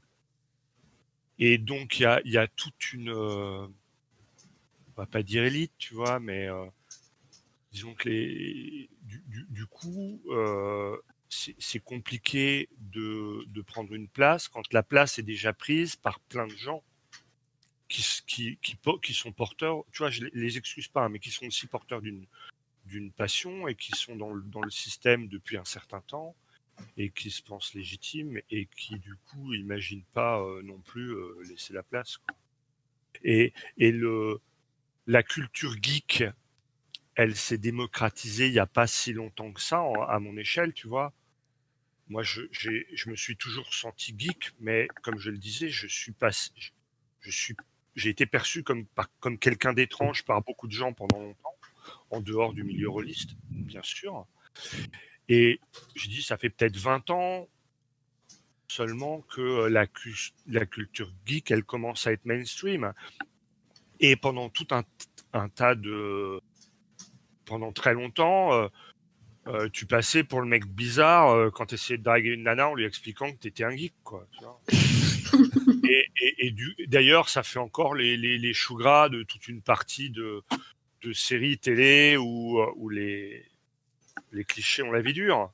Et du coup, eh ben, forcément, l'homme blanc, mâle, cis, qui se rassure par sa dans sa masculinité en ne parlant à aucune femme, eh ben, il, a occupé le terrain. quoi. Et, et, et après, quand tu essaies de prendre ta place alors qu'un terrain est déjà occupé, c'est d'autant plus dur. quoi. Hein, c'est pas de la justification, on est bien d'accord. Hein. Non, mais je suis, je suis plutôt d'accord avec toi et euh, je pense euh, que ça a même conforté un entre-soi où même les gens en son sein ne se rendaient plus compte. moi, mes premières parties euh, étaient en convention et en club je me suis pris du sexisme à tous les étages, euh, tant dans mon personnage dans la table que autour de la table en tant que personne. Et, je pense que c'est un entre-soi juste que les gens ne remarquent plus et euh, parce, parce que voilà, enfin c'est. Puis. Euh, vas-y. Sur la, juste par rapport à l'opposition de la culture geek par rapport à une espèce de, culture dominante qui, qui, a longtemps en fait renié le, les geeks en en faisant des, des, garçons chétifs à lunettes ou, euh, des barbus à qui on parle pas. Je veux dire, euh, il y, a un vrai. Euh, je pense qu'il y a une vraie forme effectivement d'oppression des geeks à un moment, tu vois, qui est juste en fait un espèce de, de reflet de d'à quel point le patriarcat est quelque chose de toxique qui peut aussi toucher les hommes euh, qui est pas seulement quelque chose qui s'abat sur euh, sur euh, les femmes et, les, personnes LGBT et ou racisées, etc. Enfin, il y a, une espèce de, hiérarchisation qui est voulue et pensée par un système patriarcal qui fait que effectivement, bah, avant que la culture geek ne devienne à la mode, bah, la figure du geek, c'était pas quelque chose qui était facile, je pense, à porter pour pour plein de mecs. Et je pense encore plus dur pour des meufs qui du coup étaient même pas euh, pensées comme étant des femmes, juste euh, comme des nerds quoi, ou des freaks comme dit Yukiko. Donc ouais, effectivement, je pense que on peut parler d'oppression des geeks à un moment, euh, et, je pense que des gens l'ont vécu, effectivement. Attention, hein, moi, je me, me plains pas, mais tu vois, c'est, euh, j'explique un peu aussi pourquoi bah, aujourd'hui on a des milieux où euh, bah, les gens qui se sont investis, ils plus envie de cesser de s'investir, ils n'ont pas forcément envie de cesser de s'investir, et puis il y a des nouvelles personnes qui arrivent, mais la place est occupée. Et alors c'est pas simple quoi et, euh, et, et on aimerait et, j'imagine que voilà ces nouveaux arrivants ils aimeraient être accueillis mais la place est déjà prise donc oui on est content de les accueillir et en même temps bah ça devient une forme de rivalité enfin blablabla. Bla, Ouais. Mm. Je suis pas euh, je suis pas convaincu de ça parce que OK. Dans le sens où, alors ça dépend des médias en fait. D'accord Mais dans notre communauté rôliste en termes de médias et de podcasts, il y a la place. D'accord? Il y a il n'y a, pas à nous a pas à attendre que nous, on, donne la parole aux gens. Il faut prendre la parole. D'accord? Et c'est pas facile, encore une fois, mais il y a la place pour la prendre, tu vois. Euh, par contre, effectivement, Eugénie me fait, la remarque, et c'est exactement là ce que je voulais, je voulais en venir. C'est-à-dire que, en termes, par contre, de présence en convention, de place en table ronde, d'invitation, là, euh, là, effectivement, comme tu dis, Globo, il y a de la place qui est prise parce que c'est difficile d'organiser des tables rondes et la plupart du temps, les organisateurs, un peu paumés, qu'est-ce qu'ils font? Bah, Ils prennent euh, bah, les gens qu'ils ont l'habitude d'inviter, qui connaissent, etc. Euh, ça me renvoie à, euh, avant de, venir vraiment sur les tables rondes, ça me renvoie à JDR Mag, ce que je voulais dire tout à l'heure. sur JDR Mag, j'ai été invité à participer au magazine parce que le, secrétaire de rédaction, Yannick, que je salue s'il nous écoute, euh, avait écouté les voix d'Altaride et trouvait que j'avais peut-être des trucs à dire. Et euh, notre collaboration sur un article s'est bien passée. Et il m'a proposé éventuellement de, de, faire plusieurs articles, d'intégrer un peu la rédaction de JDR Mag. Euh, et effectivement, quand j'y suis arrivé, bah, il y avait que des mecs, sauf une femme, Guylaine, le mignot. et c'était tout. Et c'était pas parce qu'il voulait pas inviter de femmes, au contraire, il s'en plaignait un peu. C'était parce que ça a fonctionné par copinage, par connaissance et par euh, bah, les personnes à qui euh, ils ont proposé, qui ont accepté de venir. Quoi. Alors évidemment, ils n'ont pas fait euh, nécessairement une recherche, ils savaient pas trop à qui demander en fait. Et, et, ça s'est constitué comme ça. Et c'est le fait de creuser dans ton cercle sans chercher trop à aller en dehors, même s'ils y vont quand même et ils prennent les, voix qui sont sur le devant de la scène, comme disait Globo justement. Euh, et donc ça s'est constitué comme ça, voilà. Bon, il se trouve que moi après j'ai plus le temps, donc j'y participe plus vraiment. Euh, mais euh, bon, bah voilà. Hein. si vous voulez écrire. Un... Je rajouterais un truc à ce que tu dis, c'est que donc JDR il y a un comité de rédaction, etc.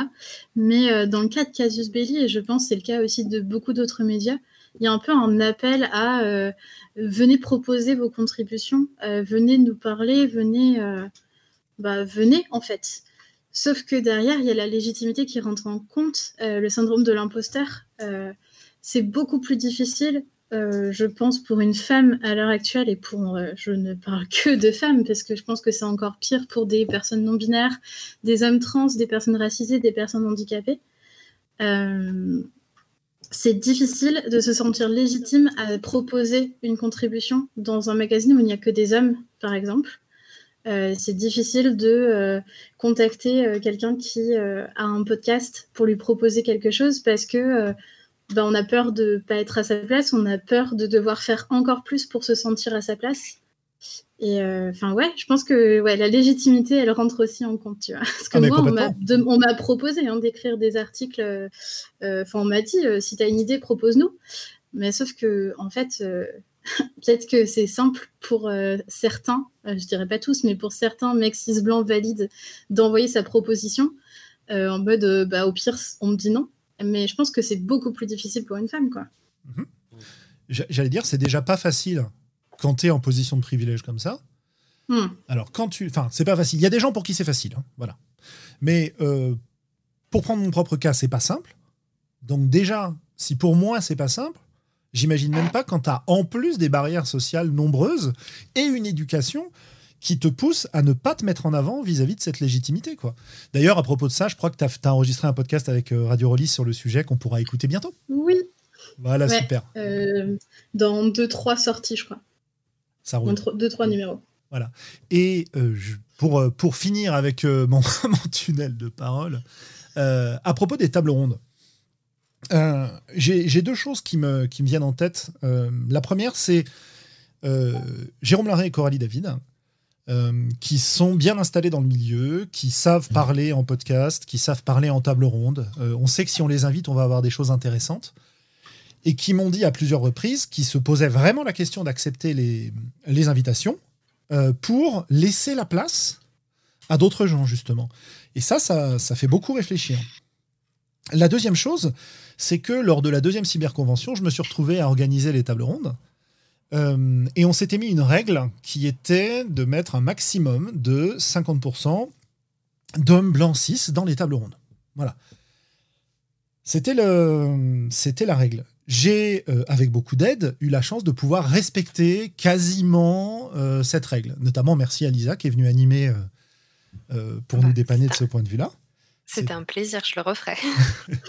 et, et ben voilà, on a eu effectivement des répétitions d'invités sur les tables, on a eu un public très divers qui a eu l'occasion de parler, des gens qu'on n'avait pas entendus avant, et ça a été un plaisir phénoménal pour moi d'avoir participé à ça, à tel point que j'avais été, j'étais entré dans l'affaire pour, présenter des tables rondes. Hein. Voilà. Il se trouve que les choses se sont passées d'une certaine manière et que je me suis retrouvé à devoir les organiser. Euh, pour la partie euh, francophone, hein, salut à Christophe qui nous a organisé la partie Québec euh, de main de maître. Et, et, et, donc, bah, finalement, j'ai laissé ma place, quoi. parce que j'ai eu l'opportunité d'avoir des gens qui étaient prêts à, présenter les tables, à faire parler les gens, dans un système de contraintes complexes. Et on y est arrivé. Alors, c'est perfectible. Il y a peut-être des choses que je ne referai pas de la même manière, j'en sais rien. En tout cas, pas du côté des invités. Mais euh, mais mais, c'est possible de le faire. Ça demande du travail, ça demande de la volonté et ça demande de ne pas céder à la, facilité euh, quand on est dans la position qui est la mienne, hein, j'entends. Euh, parce que je commence à connaître pas mal de monde à qui je, que je peux solliciter. quoi. Mais effectivement, quand j'y pense, c'est quand même beaucoup de gens qui me ressemblent. quoi. Donc, et voilà, c'est pas toujours, pas toujours facile, mais on peut y arriver. Et donc, c'est peut-être ça que je voudrais mettre en avant, c'est que même si c'est difficile, même si c'est difficile de convaincre, même si euh, les gens ne se sentent pas à l'aise pour le faire, en le faisant correctement, petit à petit, on va y arriver. Voilà. Et puis, il ne faut pas hésiter à mm. demander de l'aide. Voilà. J'approuve tout ce que tu as dit. Donc voilà, ça c'était euh, c'était mon côté. Et j'apprécie beaucoup vos interventions parce que j'y vois deux choses. D'abord, j'y vois le plaisir qu'on a à entrer dans cette communauté, à vouloir s'y enfin cette communauté, ces communautés, et vouloir s'y investir. Le plaisir qu'on prend en jouant, en découvrant le jeu de rôle, en découvrant les gens qui pratiquent, et la volonté de partager ça. Et ça, je trouve ça, euh, bah, c'est un vrai reflet de ce qu'on vit en fait euh, autour de ces communautés en ville, en, ville, en ligne. Euh, mais en ville aussi. Hein. En ville aussi, mais en ligne. et, Quand on arrive à se voir. mais j'aime, j'apprécie aussi beaucoup le fait qu'on ne cache pas les difficultés qu'on va rencontrer. Euh, et le fait que cette ouverture dont on a tendance à se targuer quand on est rôliste depuis un moment, eh ben, elle n'est pas gagnée pour pas mal de monde. Quoi. Et donc, on devrait tous et toutes faire des efforts de ce point de vue-là. Voilà, voilà. Après, on peut reconnaître aussi que dans le milieu du jeu de rôle, on a quelques beaux égaux. Je ne vois pas de hmm. quoi tu parles, Globo. Euh, je ne sais pas plus. Moi, je vois. Est-ce qu'il y en a plus qu'ailleurs? Non. En, proportion, non, mais c'est toujours pareil. Ce sont ces gens-là qui ont tendance à prendre la parole, qui ont, souvent un besoin plus impérieux de la prendre, et donc qui vont aller à l'encontre euh, de cette difficulté initiale, de ces questions de légitimité, ce genre de choses. Indépendamment euh, de, tout un tas d'autres choses. Si, ton ego prend le dessus sur tout le reste, eh ben tu le fais quoi. Un con, ça ose, c'est ça qu'on les reconnaît. ouais, mais tu vois, euh, tu as, quand même un reflet intéressant par rapport à ce qu'on disait tout à l'heure sur euh, le, la victimisation des geeks à une époque. Euh, quand tu as été dans une position sociale dans, ton, dans ta jeunesse, dans ton lycée, dans tes activités, qui n'était pas très favorable, et que tu arrives dans une activité quelle qu'elle soit sur le, sur le devant de la scène, euh, ton ego, il se sent euh, flatté, réparé un peu aussi de ce que tu hmm. as souffert. Et tu as tendance, du coup, à devenir aveugle aux difficultés des autres. Oui, oui. Donc, euh, faut qu'on fasse gaffe, quoi. Voilà. oui. Euh, très bien. Euh, du coup, je sais pas, Globo, pour toi, pourquoi toi, tu fais toujours du jeu de rôle si on se prête au jeu et qu'on répond aux mêmes questions? Yes. Ah, parce que c'est, euh, on, a, posé cette question. Pourquoi Non, mais qu'est-ce que tu as trouvé dans la communauté en ligne et qui fait que tu y restes toujours euh, Qu'est-ce que qu'est-ce qui te plaît dedans Qu'est-ce que tu as découvert Qu'est-ce qui fait qui te donne envie de t'y investir Voilà. Ouais. Je suis pas super actif dans la communauté en ligne, il faut bien le reconnaître. Mais j'aime beaucoup le côté éclectique et international de la chose. Je, tu sais, la, première, euh, lors du premier confinement, la convention, euh, la première cybercombe, etc., j'ai vraiment apprécié d'avoir le sentiment par rapport à une convention classique de pouvoir croiser, même si ce n'est pas physiquement, des gens qui viennent de l'autre bout de la France, de l'autre bout du monde, euh, nos, nos, amis francophones du Québec qu'on apprécie, qu'on écoute par ailleurs, eh ben là, on a pu entre guillemets les croiser. Et moi, j'aime bien ça. C'est-à-dire que pour moi, l'apport de la communauté en ligne, c'est vraiment la diversité et c'est vraiment de pouvoir sortir de l'entre-soi, je trouve. en, sachant que, encore une fois, moi j'ai bien conscience de euh, pas forcément être quelqu'un de normal en aimant euh, rencontrer des gens nouveaux, les écouter, et pas exclusivement des gens qui me confortent nécessairement dans les choix que de vie que moi j'ai fait. J'aime bien les gens, j'aime bien écouter les gens, et du coup, eh bien, la, le, pouvoir du en ligne démultiplie euh, cette, possibilité. C'est ça qui me plaît. Excellent. C'est une très belle réponse. Et toi, Et moi, et moi, qui fait que es encore là Qu'est-ce qui bah, parce que j'ai rien à faire et donc. Euh, Alors moi, il y a, y a mon bah, voix dans l'oreillette qui me dit que c'est faux, que tu es débordé. Euh, qu'est-ce qui fait que je fais ça? Euh, que je reste dans ces communautés, que je m'y investis, que je discute. Euh, bah déjà, il y a la... ce qui est à l'origine des voix d'Altarid, c'est les discussions qu'on avait avec Globo, euh, enfin, entre autres, mais les discussions qu'on avait avec Globo en rentrant de notre campagne chez Sandra, dans le métro, etc. la, la, volonté d'avoir un espace dans lequel je puisse discuter de jeux de rôle, c'est ça qui me fait venir sur les voix d'Altarid. C'est l'équivalent des discussions euh, le soir, euh, après les parties de jeux de rôle au club de jeux de rôle, euh, quand j'étais plus jeune, et qu'on restait sur un banc en face du club jusqu'à ce que le soleil se lève pour discuter de différentes choses autour du jeu de rôle et qu'on n'arrivait pas, à, pas à arrêter quoi. Et en vieillissant, en ayant des activités différentes, forcément, le fait de discuter sur un banc dans la rue la nuit, c'est un petit peu différent, dirons-nous. Déjà, je m'endors donc c'est un peu plus difficile. Et euh, j'avais plus d'espace comme ça pour discuter vraiment, et c'est ça qui m'a fait venir. C'est vraiment l'envie de discuter. J'ajouterais l'envie de partager, et quelque part une motivation aussi qui est que j'ai envie de partager ce qui m'a permis de, euh, je sais pas comment dire ça, euh, sans être complètement mélodramatique, mais euh, j'allais dire ce qui m'a permis de survivre à mon adolescence, quoi. Voilà. C'est-à-dire que sans le jeu de rôle, je ne sais pas dans quel état je serais aujourd'hui. Je serais sûrement quelqu'un d'extrêmement différent. Et comme, comme beaucoup de monde qui, qui parlons sur les podcasts, j'ai moi aussi un ego, n'est-ce pas, qui, qui, me flatte. je m'aime bien. Et comme je m'aime bien, bah, je suis assez content de ça. Et j'ai envie qu'il y ait des gens qui puissent partager cet aspect-là. pas moi, mais le, les bénéfices de, de cette pratique. Non, mais partageons-nous des morceaux de Sandrone, euh, pas de problème. On n'avait pas dit qu'on voulait manger les riches Oui, bah alors il euh, va falloir aller ailleurs, je suis désolé. Mais... Du coup, on va pas manger Sandrone, mais on peut en avoir un morceau à domicile. Euh, bon, il faudra le nourrir de temps en temps, voilà, raconter des histoires.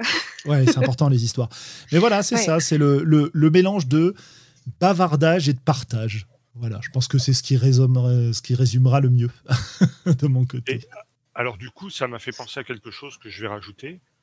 Il faut savoir, j'ai l'impression que c'est en train de changer, mais encore une fois, c'est peut-être les gens que je fréquente moi. Mais pendant très longtemps, autour de moi, la théorie du jeu de rôle ou parler de jeu de rôle, ça intéressait pas trop les gens pendant très longtemps, on m'a dit ouais, non mais euh, tes jeux bizarres globaux, ouais, non mais euh, arrête avec tes, non viens, vas-y, jette les dés, euh, raconte des histoires, c'est ça le jeu de rôle, qu'est-ce que tu te prends la tête, etc. J'ai l'impression que c'est en, train de changer, qu'il y a de plus en plus de gens qui s'intéressent à comment ça fonctionne, mais c'est quelque chose que j'ai entendu assez longtemps, quoi. Et du coup, avoir quelqu'un d'agréable, de sympathique, qui soit capable de m'en mettre en, en question aussi, comme Sandrone pour venir discuter régulièrement euh, sur les voies d'Altarit, c'est un, vrai plaisir. Alors, il y a encore plein de gens euh, qui s'en fichent hein, de. Oui, oui, oui, mais, oui, oui, mais, mais toute proportion gardée, un petit peu moins, j'ai l'impression. Il y en a un peu plus maintenant qui sont intéressés, ouais. Ouais, mm. voilà. Ça me fait penser à une anecdote. Euh, j'espère du coup que jamais cette personne n'écoutera ça. Mais euh, quelqu'un avec qui j'ai travaillé qui me disait euh, ah, T'écoutes un peu la cellule ou pas? Oui, ça m'arrive. Pourquoi? Et qui me disait Non, parce que ce qu'ils font vraiment, j'arrive pas à comprendre. La, la se prendre autant la tête là, à quoi bon quoi Jouer au jeu de rôle? Faites-vous pas chier Donc voilà, euh, moi j'aime beaucoup les gens qui se prennent la tête. Mais et alors, pour faire mentir euh, cette personne-là, hein, si elle nous écoute, euh, les gens qui participent à la cellule jouent beaucoup. Hein. ah oui, oui, non, mais je suis complètement d'accord avec ça, je le sais. mais bon. Et on voit du coup, je partage avec toi ce côté de, il y a plein d'espaces où on va pouvoir se prendre la tête ensemble et c'est vachement bien. Bah oui, c'est cool. C'est vrai. Super. Euh, bien, bien, ça nous a mené euh, super loin ces, questions. Je suis euh, fort content. du coup, il faut que je retrouve maintenant ce sur quoi je voulais vous interroger. vu l'heure qui avance, on a peut-être le temps pour aborder un dernier sujet. Est-ce qu'il y a quelque chose Ouais, bah, je vais prendre la solution de facilité. Hein. Euh, Lisa est là. Est-ce qu'il y a quelque chose dont vous voudriez parler euh, en particulier autour de, du jeu de rôle, de, de la vie en ligne, etc., euh, etc. Lisa, vas-y, parce que moi j'ai un gros blanc là. je ne sais pas Il n'y a pas de souci, hein. il n'y a aucun souci si vous n'avez pas d'idée qui vous vient. On peut hein. avouer hein, quand on a un blanc. non, mais bah, vas-y, Lisa. Bah, d'accord, très bien, je me fais jeter sous le bus, c'est mon tour. Euh, bah, un truc, un truc que tu dit, Globo, c'est le fait qu'en euh, en ligne, on peut rencontrer des personnes euh, avec qui on n'aurait jamais été amené à discuter. Et je pense que c'est c'est hyper, c'est hyper cool. Enfin, ça, ça, Internet, globalement, est un outil qui peut servir à rassembler les gens, contrairement à ce qu'essayent d'en dire certains réacs que ça servirait à éloigner, à isoler les gens. Je pense que c'est pas c'est pas vrai ou c'est pas tout à fait vrai. Euh, ça peut permettre à des personnes qui ont des intérêts communs, qui se seraient jamais rencontrées auparavant, euh, de pouvoir discuter. Et, euh, et c'est tous ces échanges en fait qui participent de, de, la richesse de la communauté. C'est pas juste des personnes qui vont se retrouver à telle heure pour commencer une partie et puis et puis tout s'arrête à la fin de la partie. Euh, et ça, je pense que c'est euh, clairement une, une, richesse et c'est personnellement un truc qui, qui, alimente mon enthousiasme pour, euh, pour le jeu de rôle et participer à, des, à des vies de communauté de communauté en ligne autour du jeu de rôle. Euh, je pense que je me serais jamais intéressée euh, aux théories rôlistes si euh, si j'avais pas joué avec Nico par exemple. J'en serais jamais venue à, à, me dire que tiens moi aussi je pourrais peut-être écrire un jeu ou, ou, faire des trucs, organiser des jams, participer de manière active. En fait, si s'il y avait pas cette cette force là de la communauté rôliste à vouloir justement se, se prendre la tête et à discuter sur sur des milliards de choses. donc voilà, vivent les communautés euh, rôlistes en ligne, euh, qui, je pense, n'enlèvent pas le plaisir de se retrouver euh, autour d'une vraie table en bois pour jouer et discuter, mais qui peuvent aussi permettre d'alimenter des discussions qu'on n'aurait pas forcément pensé à avoir avec les personnes avec qui on discute tout le temps de, jeux de rôle parce qu'elles sont autour de nous. Je pense que ça participe d'une richesse de la réflexion autour du jeu de rôle. Ah oui, complètement. Euh, rendez-nous les conventions. Hein. Euh, oui, rendez-nous les conventions. Parce que si, je n'ai encore jamais vécu, euh, du coup, depuis qu'on est dans le milieu un peu indé et tout. genre, j'ai trop envie de tous vous rencontrer dans une convention. C'est terrible. Ah bah carrément carrément. je vais, je vais. On, les, croise, hein, les auteurs on les croise, hein, les auteurs indés dans les conventions.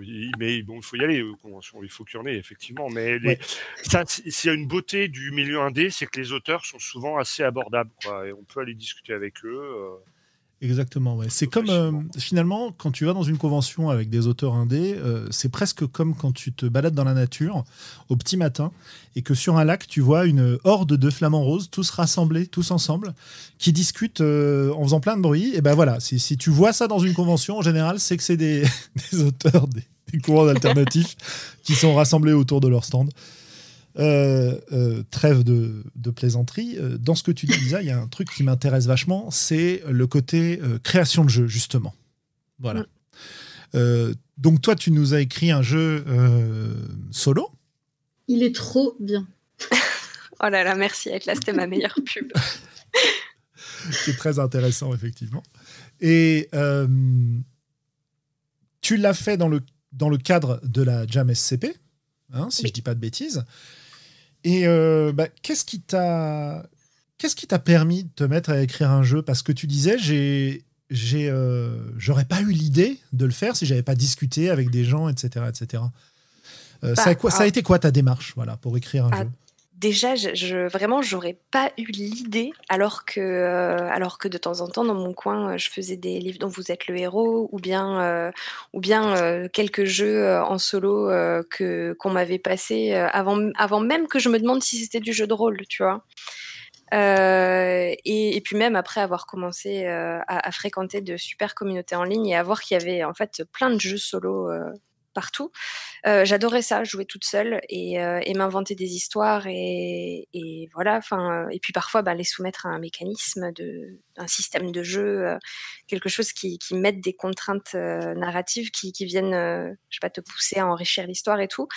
Et puis, et puis en fait, à chaque fois, je sais pas, parfois j'étais un peu. soit, des jeux me, faisaient exploser le cerveau complètement et je me plongeais dedans à corps perdu soit euh, j'avais toujours une espèce de frustration, un truc que j'avais pas trouvé dedans, et euh, c'est toutes les discussions sur euh, bah, sur les courants alternatifs. Alors je suis pas très active sur ce Discord, mais mais je lis beaucoup ce que racontent les gens.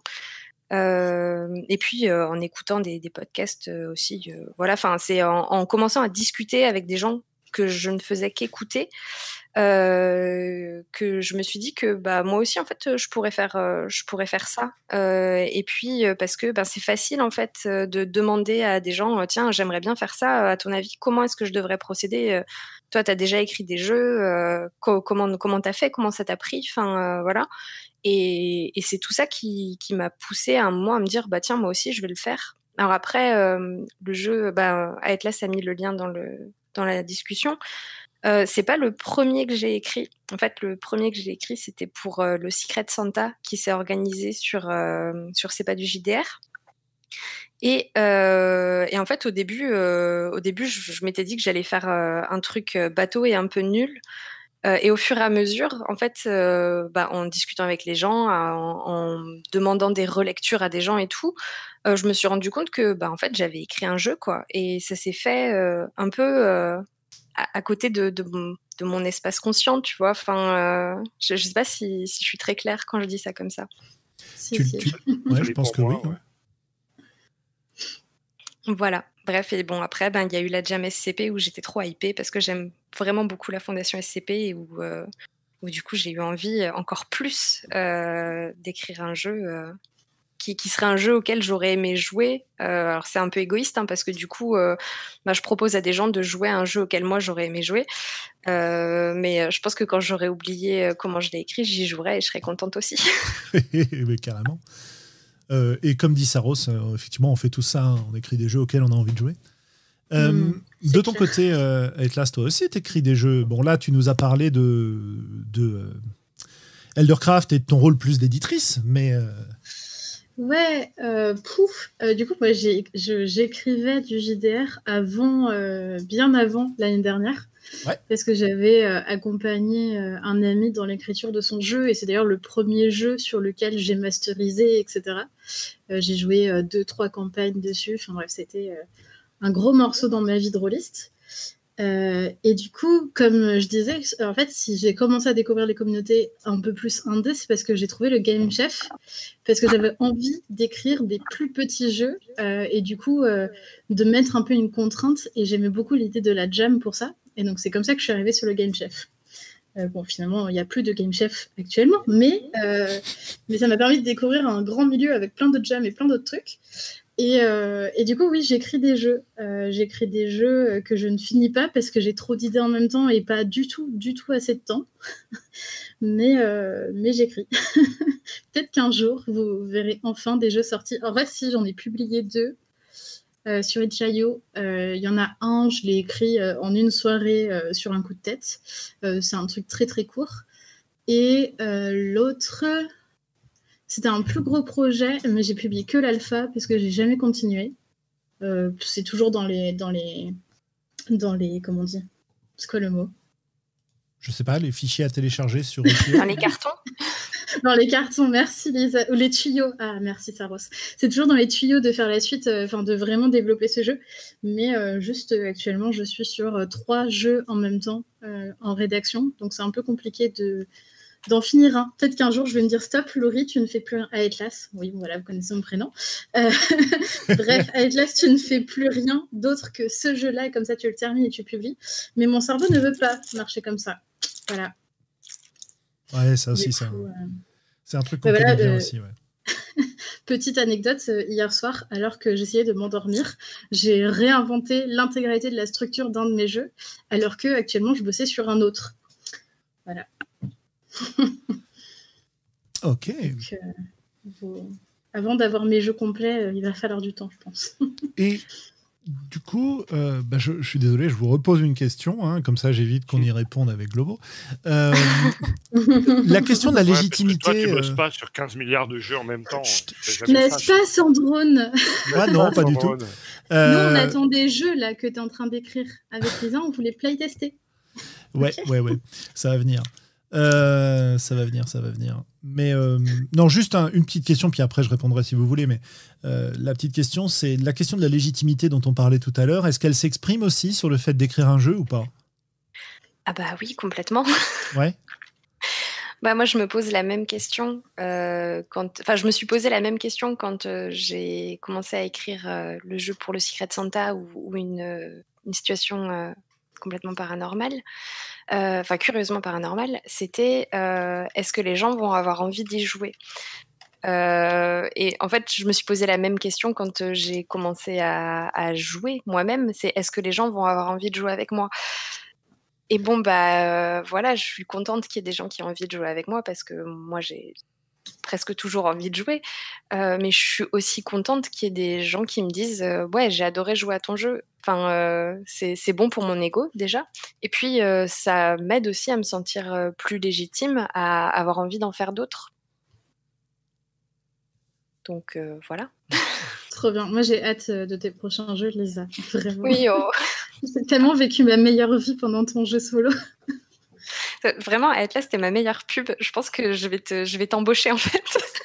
Ok, quand tu veux. Je te le fais même bénévolement parce que je j'aime trop ce que tu fais. Ah, c'est hors de question que ça soit bénévole.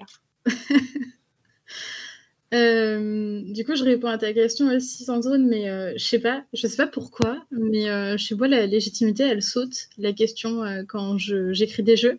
Mais c'est peut-être parce que je les publie peu ou pas. Genre, je, je ne me souviens jamais que j'ai déjà publié des trucs sur Itch.io. Euh, je considère pas du tout les avoir euh, publiés. Et pourtant, quand euh, on me demande tout ce que je fais dans le milieu du jeu de rôle, je dis que je suis aussi autrice. Du coup, je sais pas trop. Uh-huh. je... Mais je sais pas pourquoi la légitimité. c'est peut-être parce que j'ai accompagné, enfin, j'ai commencé dans le jeu de rôle, entre autres par l'écriture d'un jeu, en aidant à formaliser le jeu de rôle de mon ami. Mais non ça va. C'est le seul sujet sur lequel je n'ai pas de problème de légitimité dans le jeu de rôle. Bah, Mais on en reparlera quand je publierai pour de vrai. c'est cool. Euh, bon, bah, si on continue à se prêter au jeu, cette fois je vais commencer puis je laisserai Globo euh, conclure.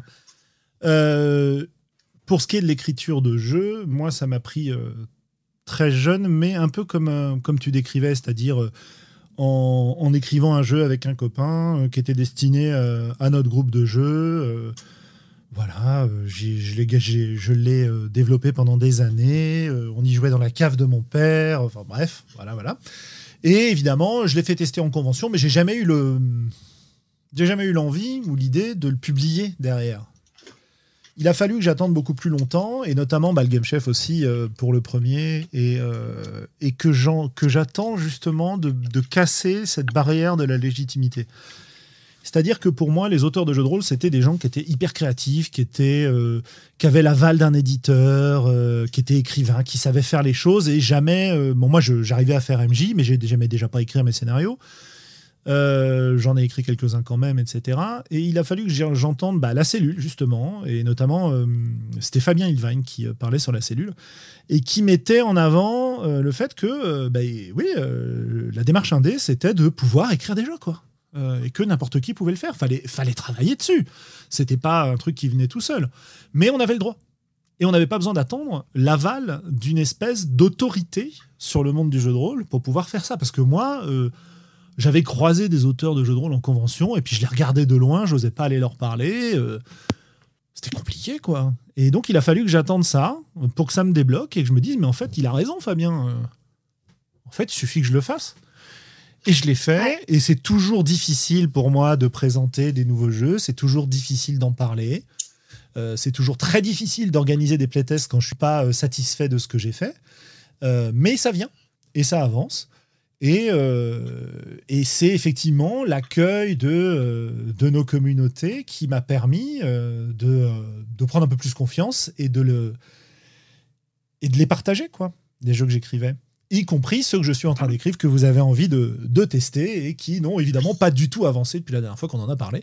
Mais c'est pas grave, ça commence à venir. Enfin, si ça a avancé, je dis des bêtises parce que j'ai même euh, une idée de mécanique et de, fonctionnement du jeu, là, ça y est, euh, qu'il va falloir qu'on ah, teste. Trop bien. Voilà, voilà. Tu nous teases là. Et, euh, ouais, je vous tease. et, et, en fait, j'ai hâte de, j'ai hâte de l'essayer. Donc, vous voyez, on est sur le bon chemin. Globo, toi, tu nous as longtemps dit, euh, moi je suis pas auteur de jeu, moi j'écris pas de jeu, moi je fais pas ça. Mais en fait, t'en viens à développer des choses qui sont presque des jeux à part, voire complètement des jeux à part. Hein oui, oui, dans, mon petit univers mental, moi je pense que euh, toute personne qui fait du jeu de rôle est auteur à son échelle.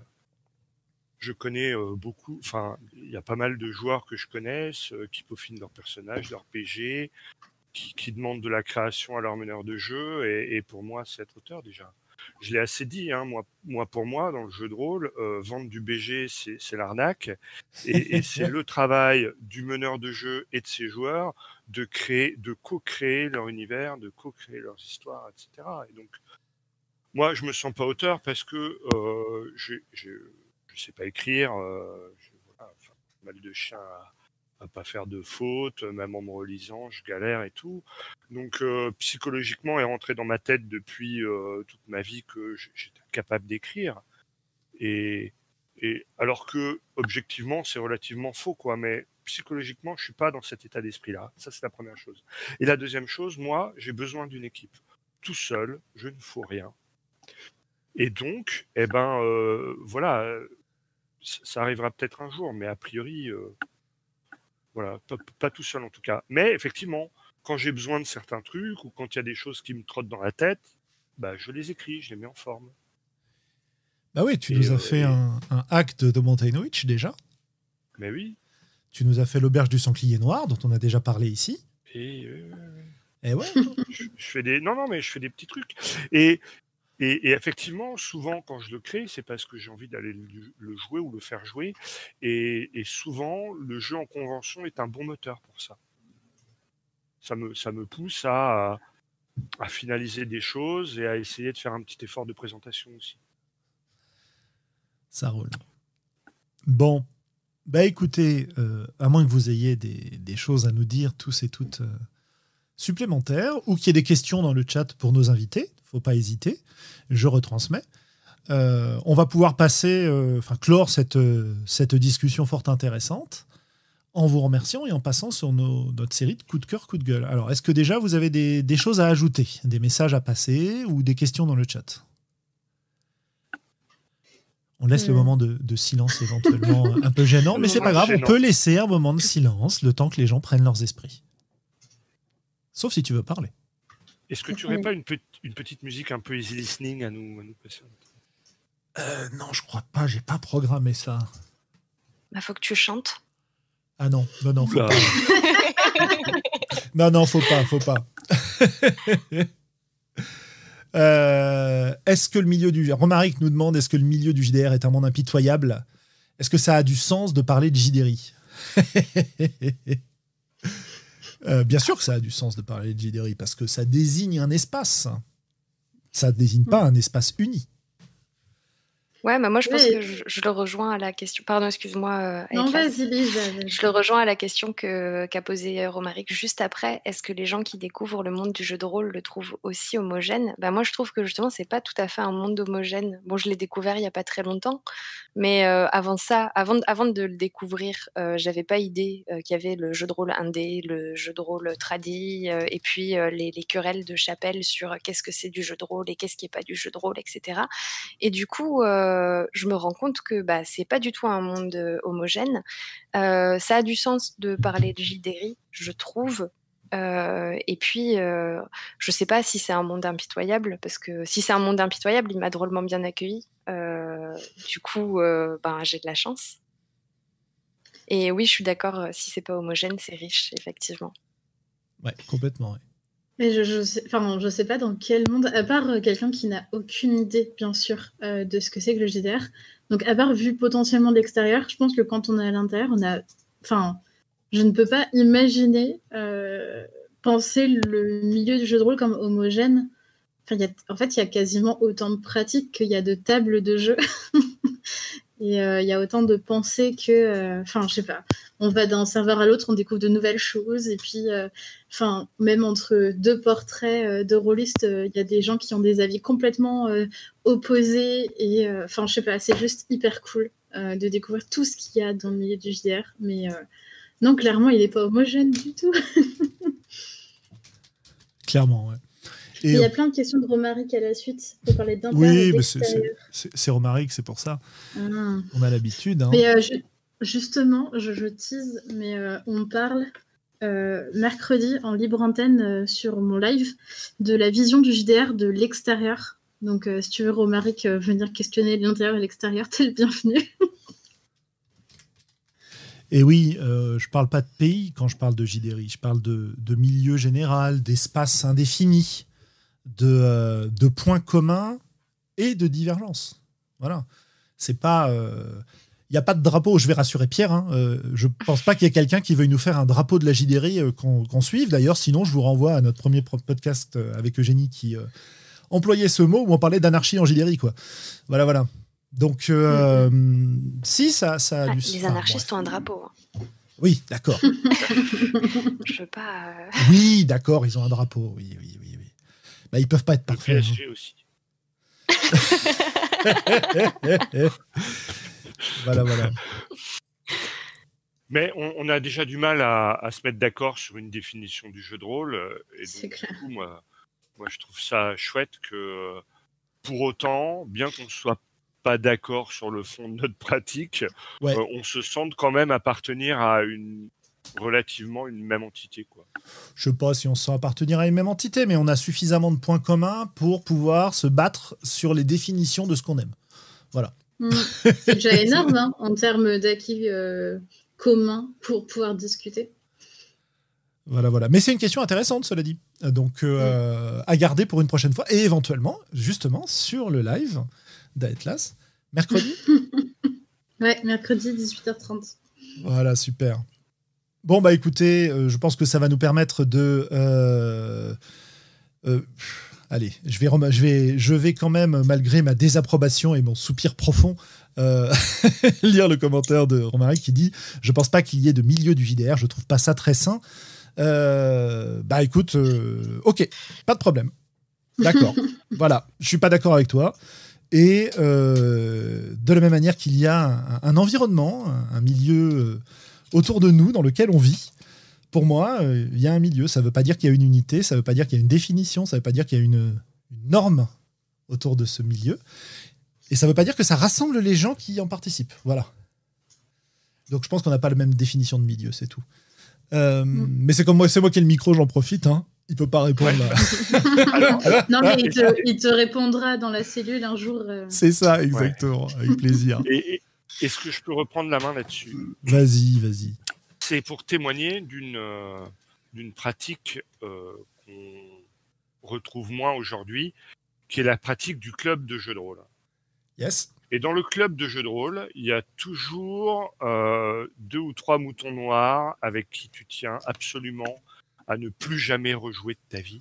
Et pourtant, ils font partie du même club. Et, euh, et, donc, quelque part, de la même communauté. Et, voilà. Ouais. Je sais pas si ça mène à quelque chose de très profond, ce que je dis. Hein. Je sais pas.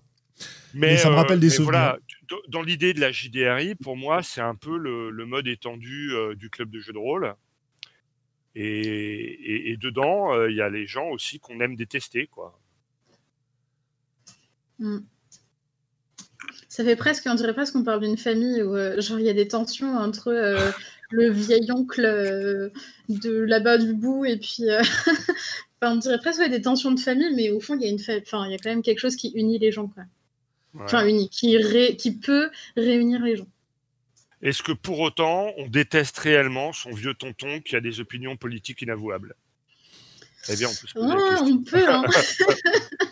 on peut. Au minimum, on, a honte. ouais. Euh, bah voilà, à propos de, vieux tontons qui expriment leurs opinions à la fin des émissions ou des repas de famille, on va pouvoir passer, vous voyez le professionnalisme, hein. on va pouvoir passer euh, à nos coups de cœur et, et coups de gueule. Euh, à part les chats, est-ce que vous avez un coup de cœur à tout faire passer? Moi, il y en a trois en ce moment. Vas-y. Le, premier, et c'est grâce à Lisa et d'autres personnes qui sont ici que je remercie très chaleureusement, c'est Spire, que euh, je suis en pleine lecture de ce jeu et en même temps en pleine écoute euh, du podcast de Lisa, et je sais qu'il y en a eu un chez Volsung aussi, si je ne me trompe pas, qui a l'air incroyable. Donc euh, voilà, premier coup de cœur, euh, c'est le jeu Spire. Je sais pas si tu veux réagir, Lisa, mais il est juste incroyable. Enfin, je, je, je sais pas si je vais avoir les mots pour dire ce que je ressens en lisant ce truc. J'ai un peu l'impression que c'est trop proche de certains vécus euh, pour euh, le vivre euh, sereinement. Enfin, en tout cas, je pense qu'il faut bien le cadrer et mettre des outils de sécurité émotionnelle assez importants, en tout cas pour une personne comme moi. Mais, mais Spire est juste incroyable. Moi, je, je peux que plus soyer étant joueuse à une table de Spire. Bon, j'ai pas lu tout le jeu, mais même si j'aurais pu, ou peut-être dû, je sais pas. Mais en tout cas, j'adore ce jeu. Voilà. Nous, on n'a pas le droit d'en parler. On en a déjà parlé. vous en avez déjà parlé en plus, c'est vrai, mince. Non, mais il n'y a pas, de souci, continue. le deuxième, du coup, euh, bah, du coup, big up à Romaric qui est là aussi. Euh, mais c'est la réception de Trip to Sky et de euh, Secrets of Sky. ce jeu, enfin, je ne l'ai pas encore lu en entier, mais le potentiel est incroyable et, et le peu que j'en ai lu a l'air vraiment juste Piou Vraiment trop bien. Et, euh, voilà. Donc euh, merci Romaric d'avoir écrit ce jeu, parce que je suis très heureuse de l'avoir dans ma maison. Alors moi, je ne l'ai pas encore reçu, donc je suis un peu jalouse. Mais c'est bizarre en plus que tu l'aies pas reçu. Moi, je pense que je l'ai juste, euh, juste commandé un peu après toi. Ah oui, alors que moi, j'ai commandé, je pense, à minute 15, quelque chose comme ça. Et du coup, mon troisième coup de cœur, euh, ce, sera que des jeux et euh, ce sera que des coups de cœur parce que les coups de gueule, euh, je sais pas, j'ai pas trop envie ce soir, je pense, pour moi. Mais le troisième, c'est Wonder Home, dont le PDF vient d'être mis en ligne. Enfin, il vient d'être publié sur Itch.io pour celles qui n'auraient pas commandé à l'époque du Kickstarter. Mais c'est un Belonging Outside Belonging, donc un jeu hérité de Dream et Dream Apart.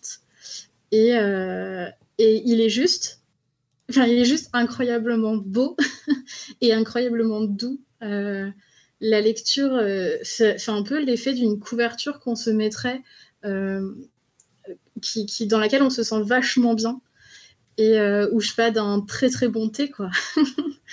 et, et, juste la beauté de ce jeu, enfin vraiment parcourir, enfin juste parcourir les pages, c'est une claque. J'étais au bord des larmes en voyant certaines illustrations.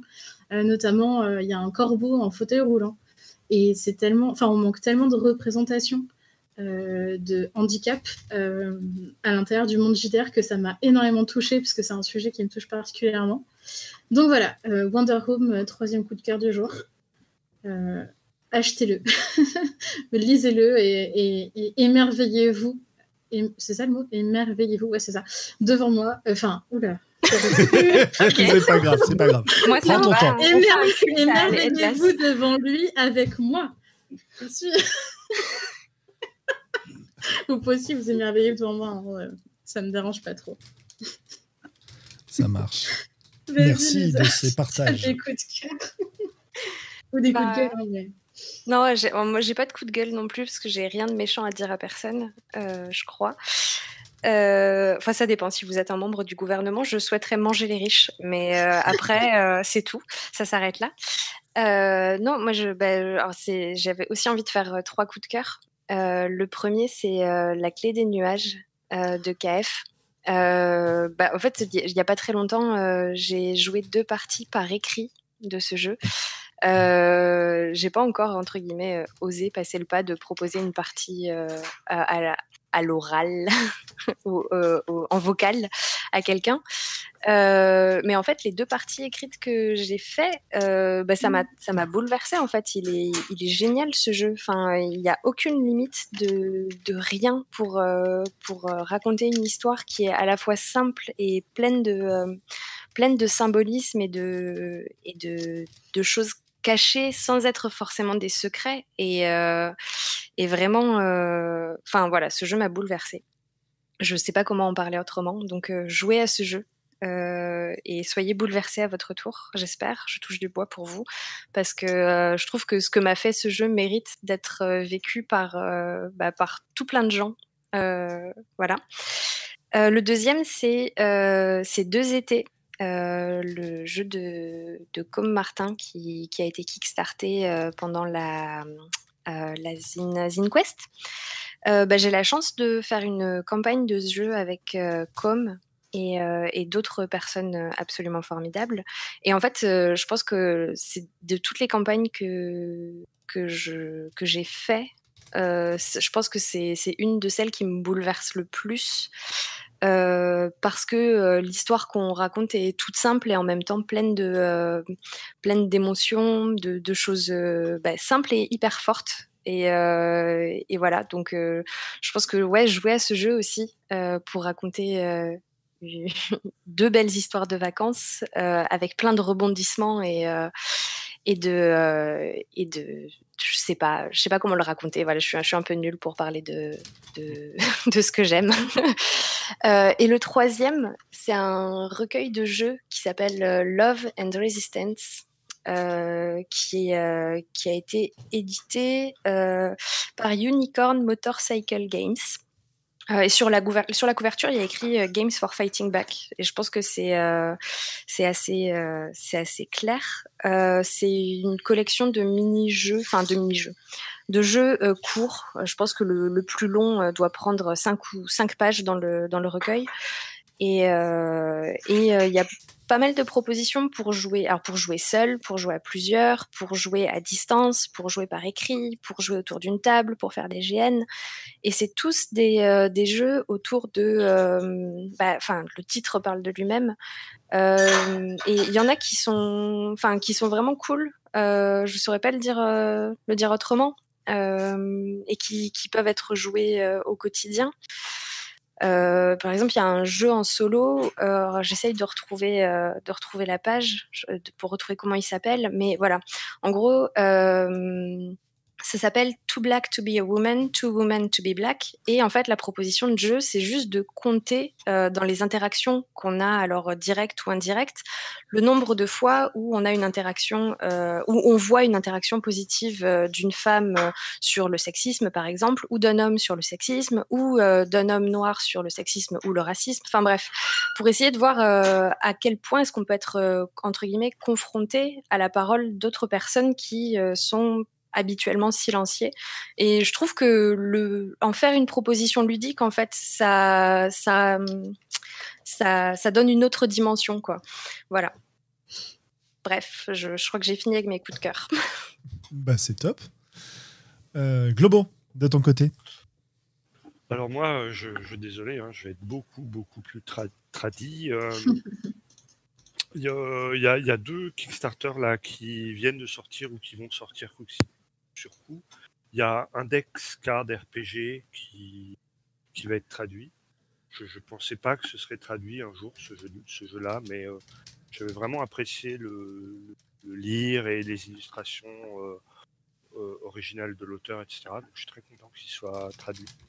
Et va sortir bientôt le Kickstarter pour la traduction de Shadow of the Demon Lord, qui est un, un jeu de rôle dont on avait un tout petit peu parlé au début, de, sa, de sa parution aux États-Unis et puis après qui est complètement passé euh, sous les radars, en tout cas dans la communauté francophone, je trouve. Et je suis assez content qu'il sorte parce que euh, je pense que c'est un bon jeu pour satisfaire le plaisir de caractère building qu'on peut avoir dans le jeu de rôle Medfan. Et, euh, et j'aime bien aussi les, les, propositions un petit peu décalées des différentes races et, et, choses dans cet univers-là. Donc j'attends avec impatience la sortie de ce second Kickstarter qui devrait arriver dans les jours qui viennent. Voilà, voilà. Ça roule. Eh ben écoutez, moi j'ai pas spécialement de, de, coup de cœur et de coup de gueule euh, cette fois-ci. Si, allez, euh, je vais rester dans le, dans le musical, euh, comme ça m'arrive assez souvent. Et au niveau des jeux, si je voulais mettre un jeu en avant, je dirais Explorateur des Bruines, que je, dont je, viens de récupérer le, de Vivien Féasson, dont je viens de récupérer le bouquin, et les Bruines notamment, qui sont sortis ou vont sortir qui était prévu en complément. Mais euh, évidemment, je, presse pour ma, je prêche pour ma paroisse parce que j'en écris une, donc euh, voilà. Euh, c'est le, le, coup de cœur intéressé, on va dire. non, musical, je vais vous parler de. Je vais vous évoquer Mono, un album de Mono, le dernier, qui s'appelle Beyond the Past, live in London with the Platinum Anniversary Orchestra. Et c'est un live de Mono, qui est un groupe japonais de post-rock que j'adore absolument. Euh, et qui, euh, bah voilà, qui m'a fait énormément plaisir euh, d'écouter parce que j'ai eu l'occasion il y a quelques temps de voir Mono en concert, donc ça m'a rappelé l'époque où on avait le droit d'aller en concert, et c'est une chose qui manque terriblement. Donc voilà le, coup de cœur aménagé d'une espèce de coup de gueule mou, du regret de ne pas pouvoir profiter de, ces événements culturels en direct. Quoi. Voilà. Et eh bien sur ce, euh, merci à tout le monde. La gauche molle. Ouais, voilà, c'est à peu près ce niveau-là, ouais. Euh, coup de gueule mou. Bah ouais, mais qu'est-ce que tu veux que je veux dire? Je vais pas être en colère parce qu'on est, euh, on peut pas aller voir de concert. Il y a des bonnes raisons pour ça, et malheureusement, je pourrais plus être en colère contre la gestion d'un certain nombre de personnes. Hmm. Voilà. Hein, un certain nombre de menteurs, mais bon, bref un certain nombre de menteurs euh, auxquels Romaric se comparait tout à l'heure vis-à-vis de euh, la raison pour laquelle il ne porte pas de chapeau aujourd'hui. Voilà, donc ceux qui ont suivi le, le chat euh, comprendront ce dont je parle et puis les autres. Une inner joke hyper spéciale. C'est hein. ça, exactement. voilà. Et on se sent hyper fier de, et flatté de comprendre. exactement. et sur ce, on va vous saluer. Je vais tout doucement nous remettre notre générique. si Certains, certaines d'entre vous veulent rester discuter. Euh, on peut passer dans le canal général où tout le monde a le droit de s'exprimer. Je dis ça aussi pour ceux et celles qui nous suivent à distance et en différé. Si vous avez envie de venir sur le euh, Discord des voix d'Altaride pendant qu'on euh, diffuse les émissions et qu'on les enregistre, parfois on prend un petit peu de temps pour discuter ensuite. Et sur ce, eh bien, au revoir à tout le monde. Au revoir. Au revoir tout le monde. Et merci de ton accueil, Sandrine. Merci, Globo. Oui, eh ben, merci, à vous surtout.